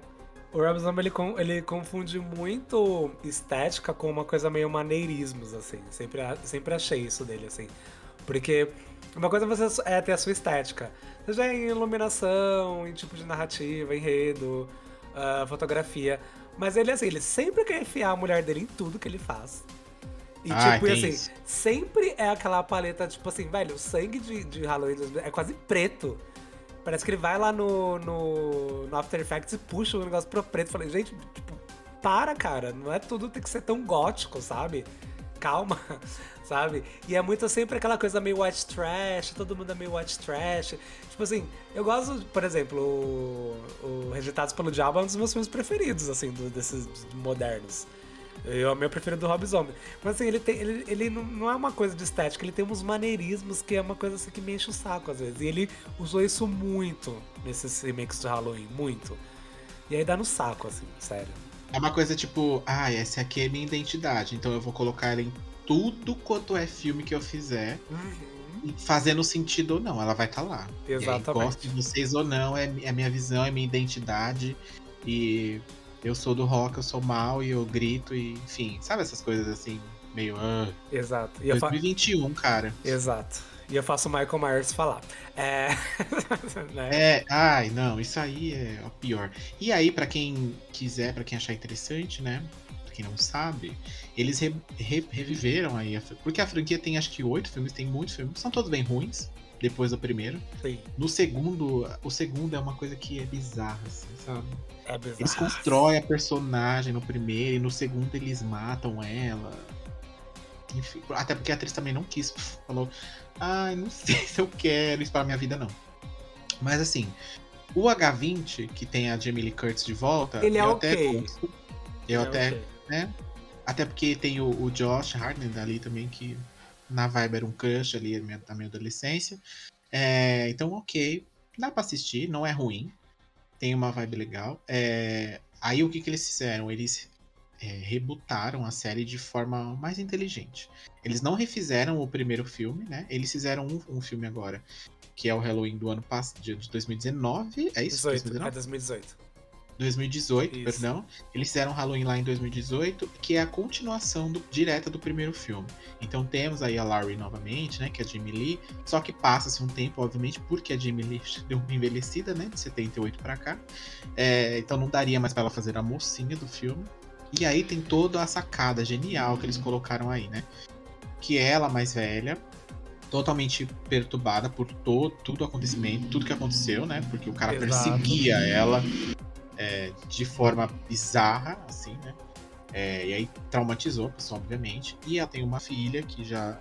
Ela teve uma filha nesse meio tempo e tem uma neta, e o plot ali é na neta dela em si, que aí o Michael acaba é, indo atrás dela. Cenas perfeitas. Assim, cena, tem umas cenas muito boas nesse filme. E ela virou tipo uma. Uma senhorinha, uma tiazinha. É, Totalmente paranoica, né? assim. Não, toda eu, eu, doida, assim, de- a eu- casa dela é sim. uma armadilha gigante, assim. Que ela falou, eu Sim. tava preparada pra isso. Você fala, oi? Sim, sim. Então dá pra, dá pra assistir só o primeiro e pular pra esse de Isso, Super. faça isso. Super, super. É o que eu mais recomendo, assim. É o que eu mais É. recomendo. Super. E recentemente saiu a segunda. Aí eles fizeram o quê? Reviveram essa franquia, fizeram esse filme. Foi muito sucesso, a galera gostou bastante. O filme é bom, é bem escrito, apesar de não ter mais envolvimento ali do criador original, né? É, mas é bom também. É, e aí eles vão fazer uma trilogia dessa nova. Essa nova sacada de filmes aí. Esse foi o primeiro, em 2018.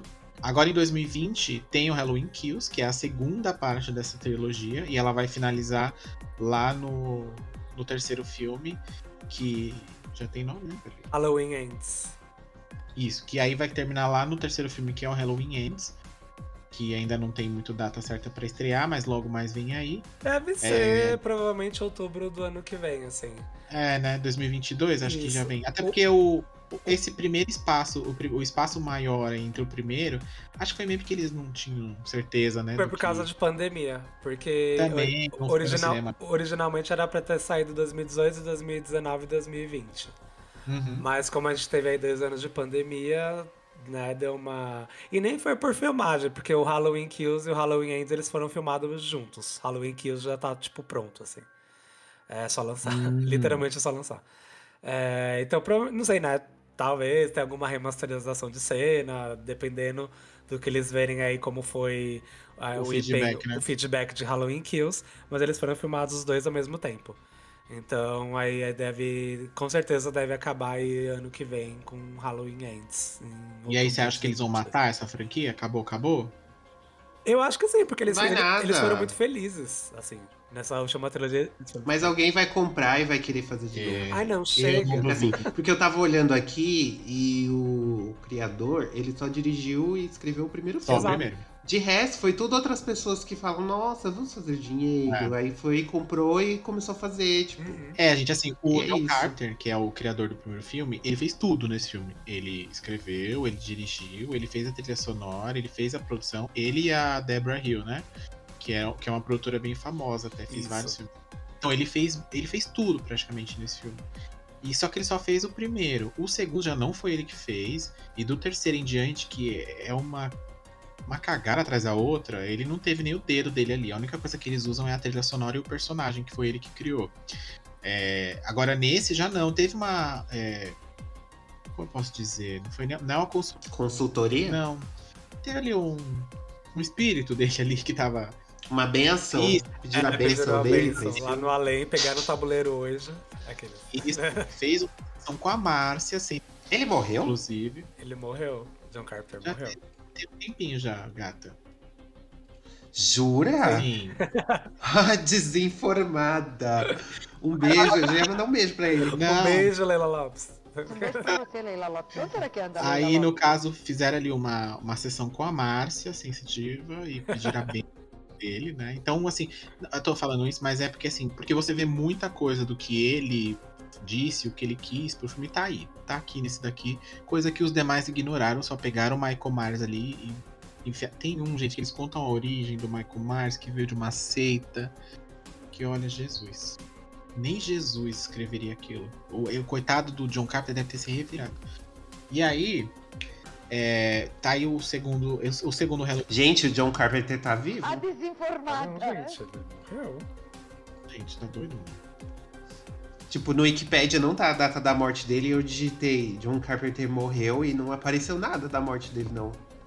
Olha, vocês aí tudo doido. Tá na. Não, olha, ele não tá morto, não. Gente, eu já matei um, ó. É te matando. eu já- Ela faleceu, Paulo. Ela faleceu? Tá matando o outro. Ah, desinformado. Um beijo pro John. Um beijo, John. Pode mandar beijo pra ele. Gente, eu. Pode Ah, mandar eu, beijo nossa, eu, Por onde anda eu John confundi Carpenter? o John Carpenter com o Wes Craven. Eu Ai, total, pode- eu total, eu total confundi o John Carpenter com o Wes Craven. Gente, desculpa. É tudo slasher, tem tudo máscara. Desculpa. Então, né, meu filho? Tudo baseou no trabalho no do outro, né? E aí, é. O Halloween que está no cinema, né? É, atualmente você pode assistir, mas hum, brevemente a gente sabe que vem aí pro streaming também. E aí, Kiko, vou dar uma palhinha do que você achou pra gente. Pede para as pessoas ouvirem o seu episódio de Halloween Kills lá do Horteria, Guilherme. Gente, eu assisti Halloween Kills faz pouquíssimo tempo. Eu assisti no final de semana que foi lançado. Eu gostei bastante, ta- porque. É não eu não vou falar no começo, porque quem for fã de Halloween vai ter uma surpresa muito boa no começo. É, mas eles, eles sabem quem, co- como são os fãs da franquia, isso foi muito legal. Tem muito fanservice, e eu vou falar pra vocês. É o título mais honesto de filme, porque se passa no Halloween e tem morte para um grande caralho. Tem muita morte. Mas muita, muita, muita morte. E tudo que a gente não viu, o que eu fiquei um pouco decepcionado no primeiro dessa trilogia, que não mostrava muito ali, né, o sangue, nem o Michael Myers agindo. Tinha umas mortes muito off-screen. Nesse mostra tudo, e é tudo explícito. E o Michael Guarda. Myers, e o Michael Myers, assim, com jeitos criativíssimos de matar todo mundo. Ele cansou de matar o povo só com a faca. Ele vai ali procurar coisas que tá ao redor dele, então é incrível. De verdade. Mais Assistam. ensandecido do que nunca. Tá. Mas as. Gente, escutem meu podcast, aqueles. Eu fiz uma edição especial de Halloween Kills, que eu falo lá, inclusive, as deficiências que eu achei desse, desse episódio, desse filme novo aí. Então escutem lá. Entra lá que tá bem legal. Eu fiz com, com o Emílio, que é um amigo meu, que ele também ele é crítico de cinema, então a gente meio que concordou dos, meio- dos mesmos pontos de vista. E também é legal, escutem lá, pra eu também não dar muito spoiler pra vocês. Lá a gente não dá spoiler o episódio todo, tá? A gente avisa quando vai ter spoiler. Então Sim, podem, podem escutar tranquilos até a parte que não tem spoilers. É, a crítica não gostou muito, né, desse kill do Halloween Kills, e... mas Ué? a audiência até que teve uma, uma, uma nota boa lá no Rotten Tomatoes, né? Isso. Mas é aquela coisa, né? A crítica com filme de suspense e terror, gente, a gente não pode levar muito em consideração porque tem o preconceitozinho, né? A gente sabe Ah, que sim, óbvio.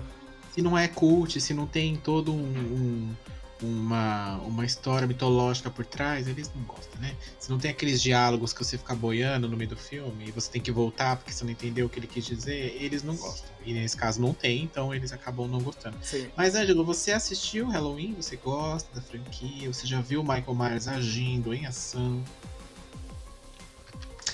Eu também nunca ouvi, nunca assisti. Gente, vocês, vocês podem reparar, a maioria dos filmes que vocês citaram é de slasher e eu, tipo. Tô assim, aham, um assassino. Bacana. E é isso, aí aí ele. Bacana, ele vai esfaquear muita gente, vai ter tripas falsas e vai rolar muito sangue.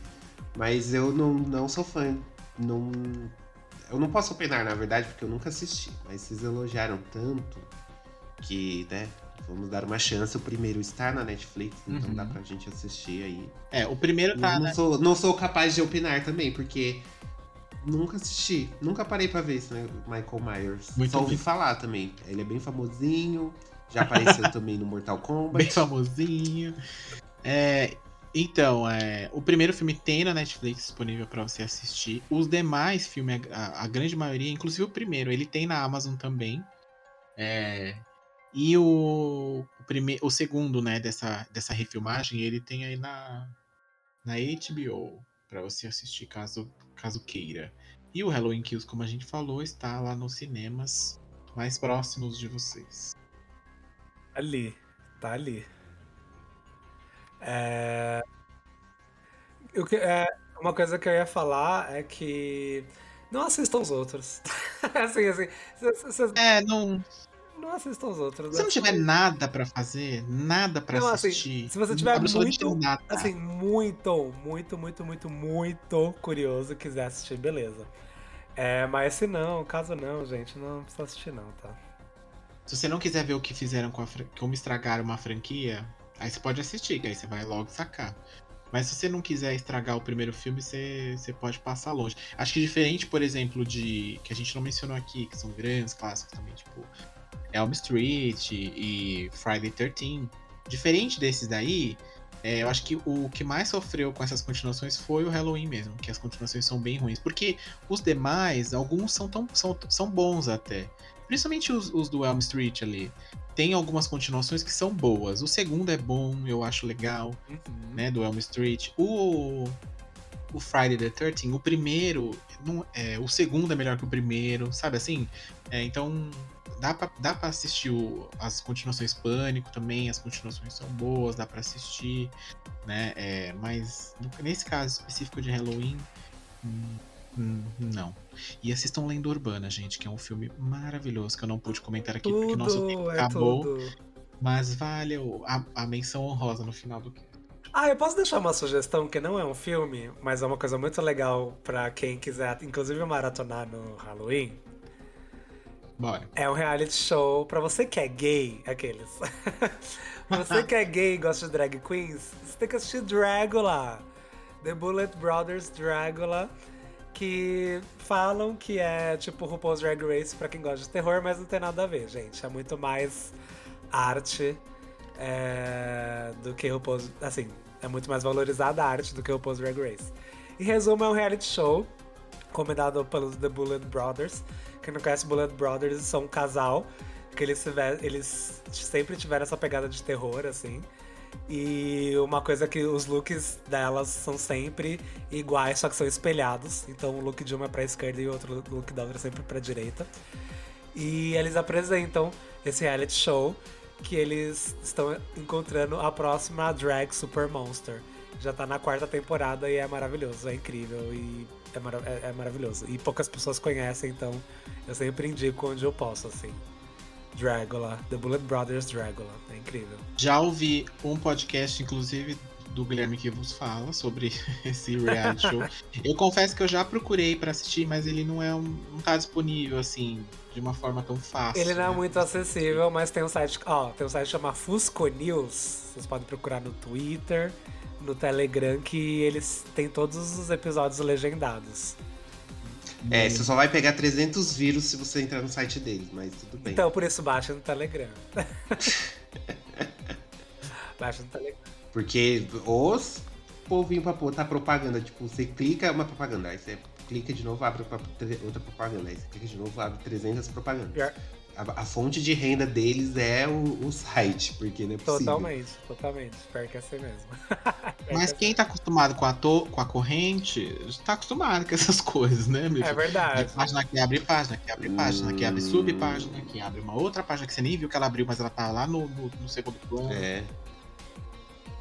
Bom, gente, estouramos o nosso tempo aqui, o papo tá bom. Aqueles que pedem podcast de duas horas, né? De uma hora e meia, tá aí. É. Agora tá quase, tá quase aí, duas horas, mas temos que encerrar, temos que nos alimentar e nos hidratar também. Sim. Bom, gostaria de agradecer novamente aqui a participação do Guilherme. Rendeu, você viu que o assunto, ó, filme de terror, Gente, isso, aí o dedo. isso porque não tá numa mesa de um bar, entendeu? Porque se mesa de um bar aí vai à noite, pede um engradado e pronto, Então, sabe? é isso. Muito obrigado pelo a gente convite. pega o litrão e vai. Muito obrigado pelo convite, gente. Adoro falar sobre filmes de terror. E é isso. Me chamem mais vezes que estarei sempre disponível. E eu vou chamar vocês sim, já tá aqui anotado após o Resident Evil, eu vou chamar vocês sim. Pra ir lá gongar, só pra gongar. Sim, vamos falar muito mal desse filme que tá na cara que vai ser péssimo. Ai, não sei, eu tô, com- eu tô com uma, uma expectativa que eu vou gostar no final das contas, que vocês nem têm ideia. Ai, não. Eu acho que eu não vou gostar nem um pouco. Eu tô com uma expectativa muito baixa. Vamos ver se esse filme vai me surpreender. Aqui tem uma cara Mas de filme enfim. B. Não sei, tá? Não sei. É, vamos, vamos relembrar aí, se a pessoa quiser mandar aquele recadinho pra gente. Conta pra gente qual que é o seu filme de terror favorito, o que, que você vai assistir nesse Halloween. é, no arroba GameOverblog nas nossas redes sociais. Ou no e-mail, né, no contato, arroba gameover.com.br. É só mandar seu recadinho lá pra gente ler aqui. Lembre-se, gente, o bloco de mensagens tem que se tornar fixo. Então, a gente precisa receber mensagens toda semana. Não adianta você ouvir e ficar na sua e achar que é maravilhoso, não. A gente precisa dos nossos recadinhos aí. Entendeu? Porque a gente tem um ego, É né? Que ele tem que ser inflado às vezes. Tem que ser alimentado. Se a nossa conta bancária não está sendo alimentada, alimente o nosso ego. Pelo menos isso. Sim. Bom, gente, confiram lá o Horteria também, o podcast do Guilherme. Não se esqueçam de ouvir lá a edição sobre o sobre o Halloween Kills. E vem aí, né, um feat. Daqui a pouco a gente aparece Vem por lá. aí, gente, com certeza. E Olha, esse de Resident Evil, eu já, ótimo que eu já tenho pauta pra dezembro. Então, vocês já estão convidadíssimos. vai ter sim esse feat, que vai ser só um episódio só de gongação. Vai ser ótimo. Vai. Bom, gente, é isso. Um beijo, um cheiro. E tenham sonhos terríveis. Ai, amo. Beijos, amores. Pra vocês, sonhos terríveis.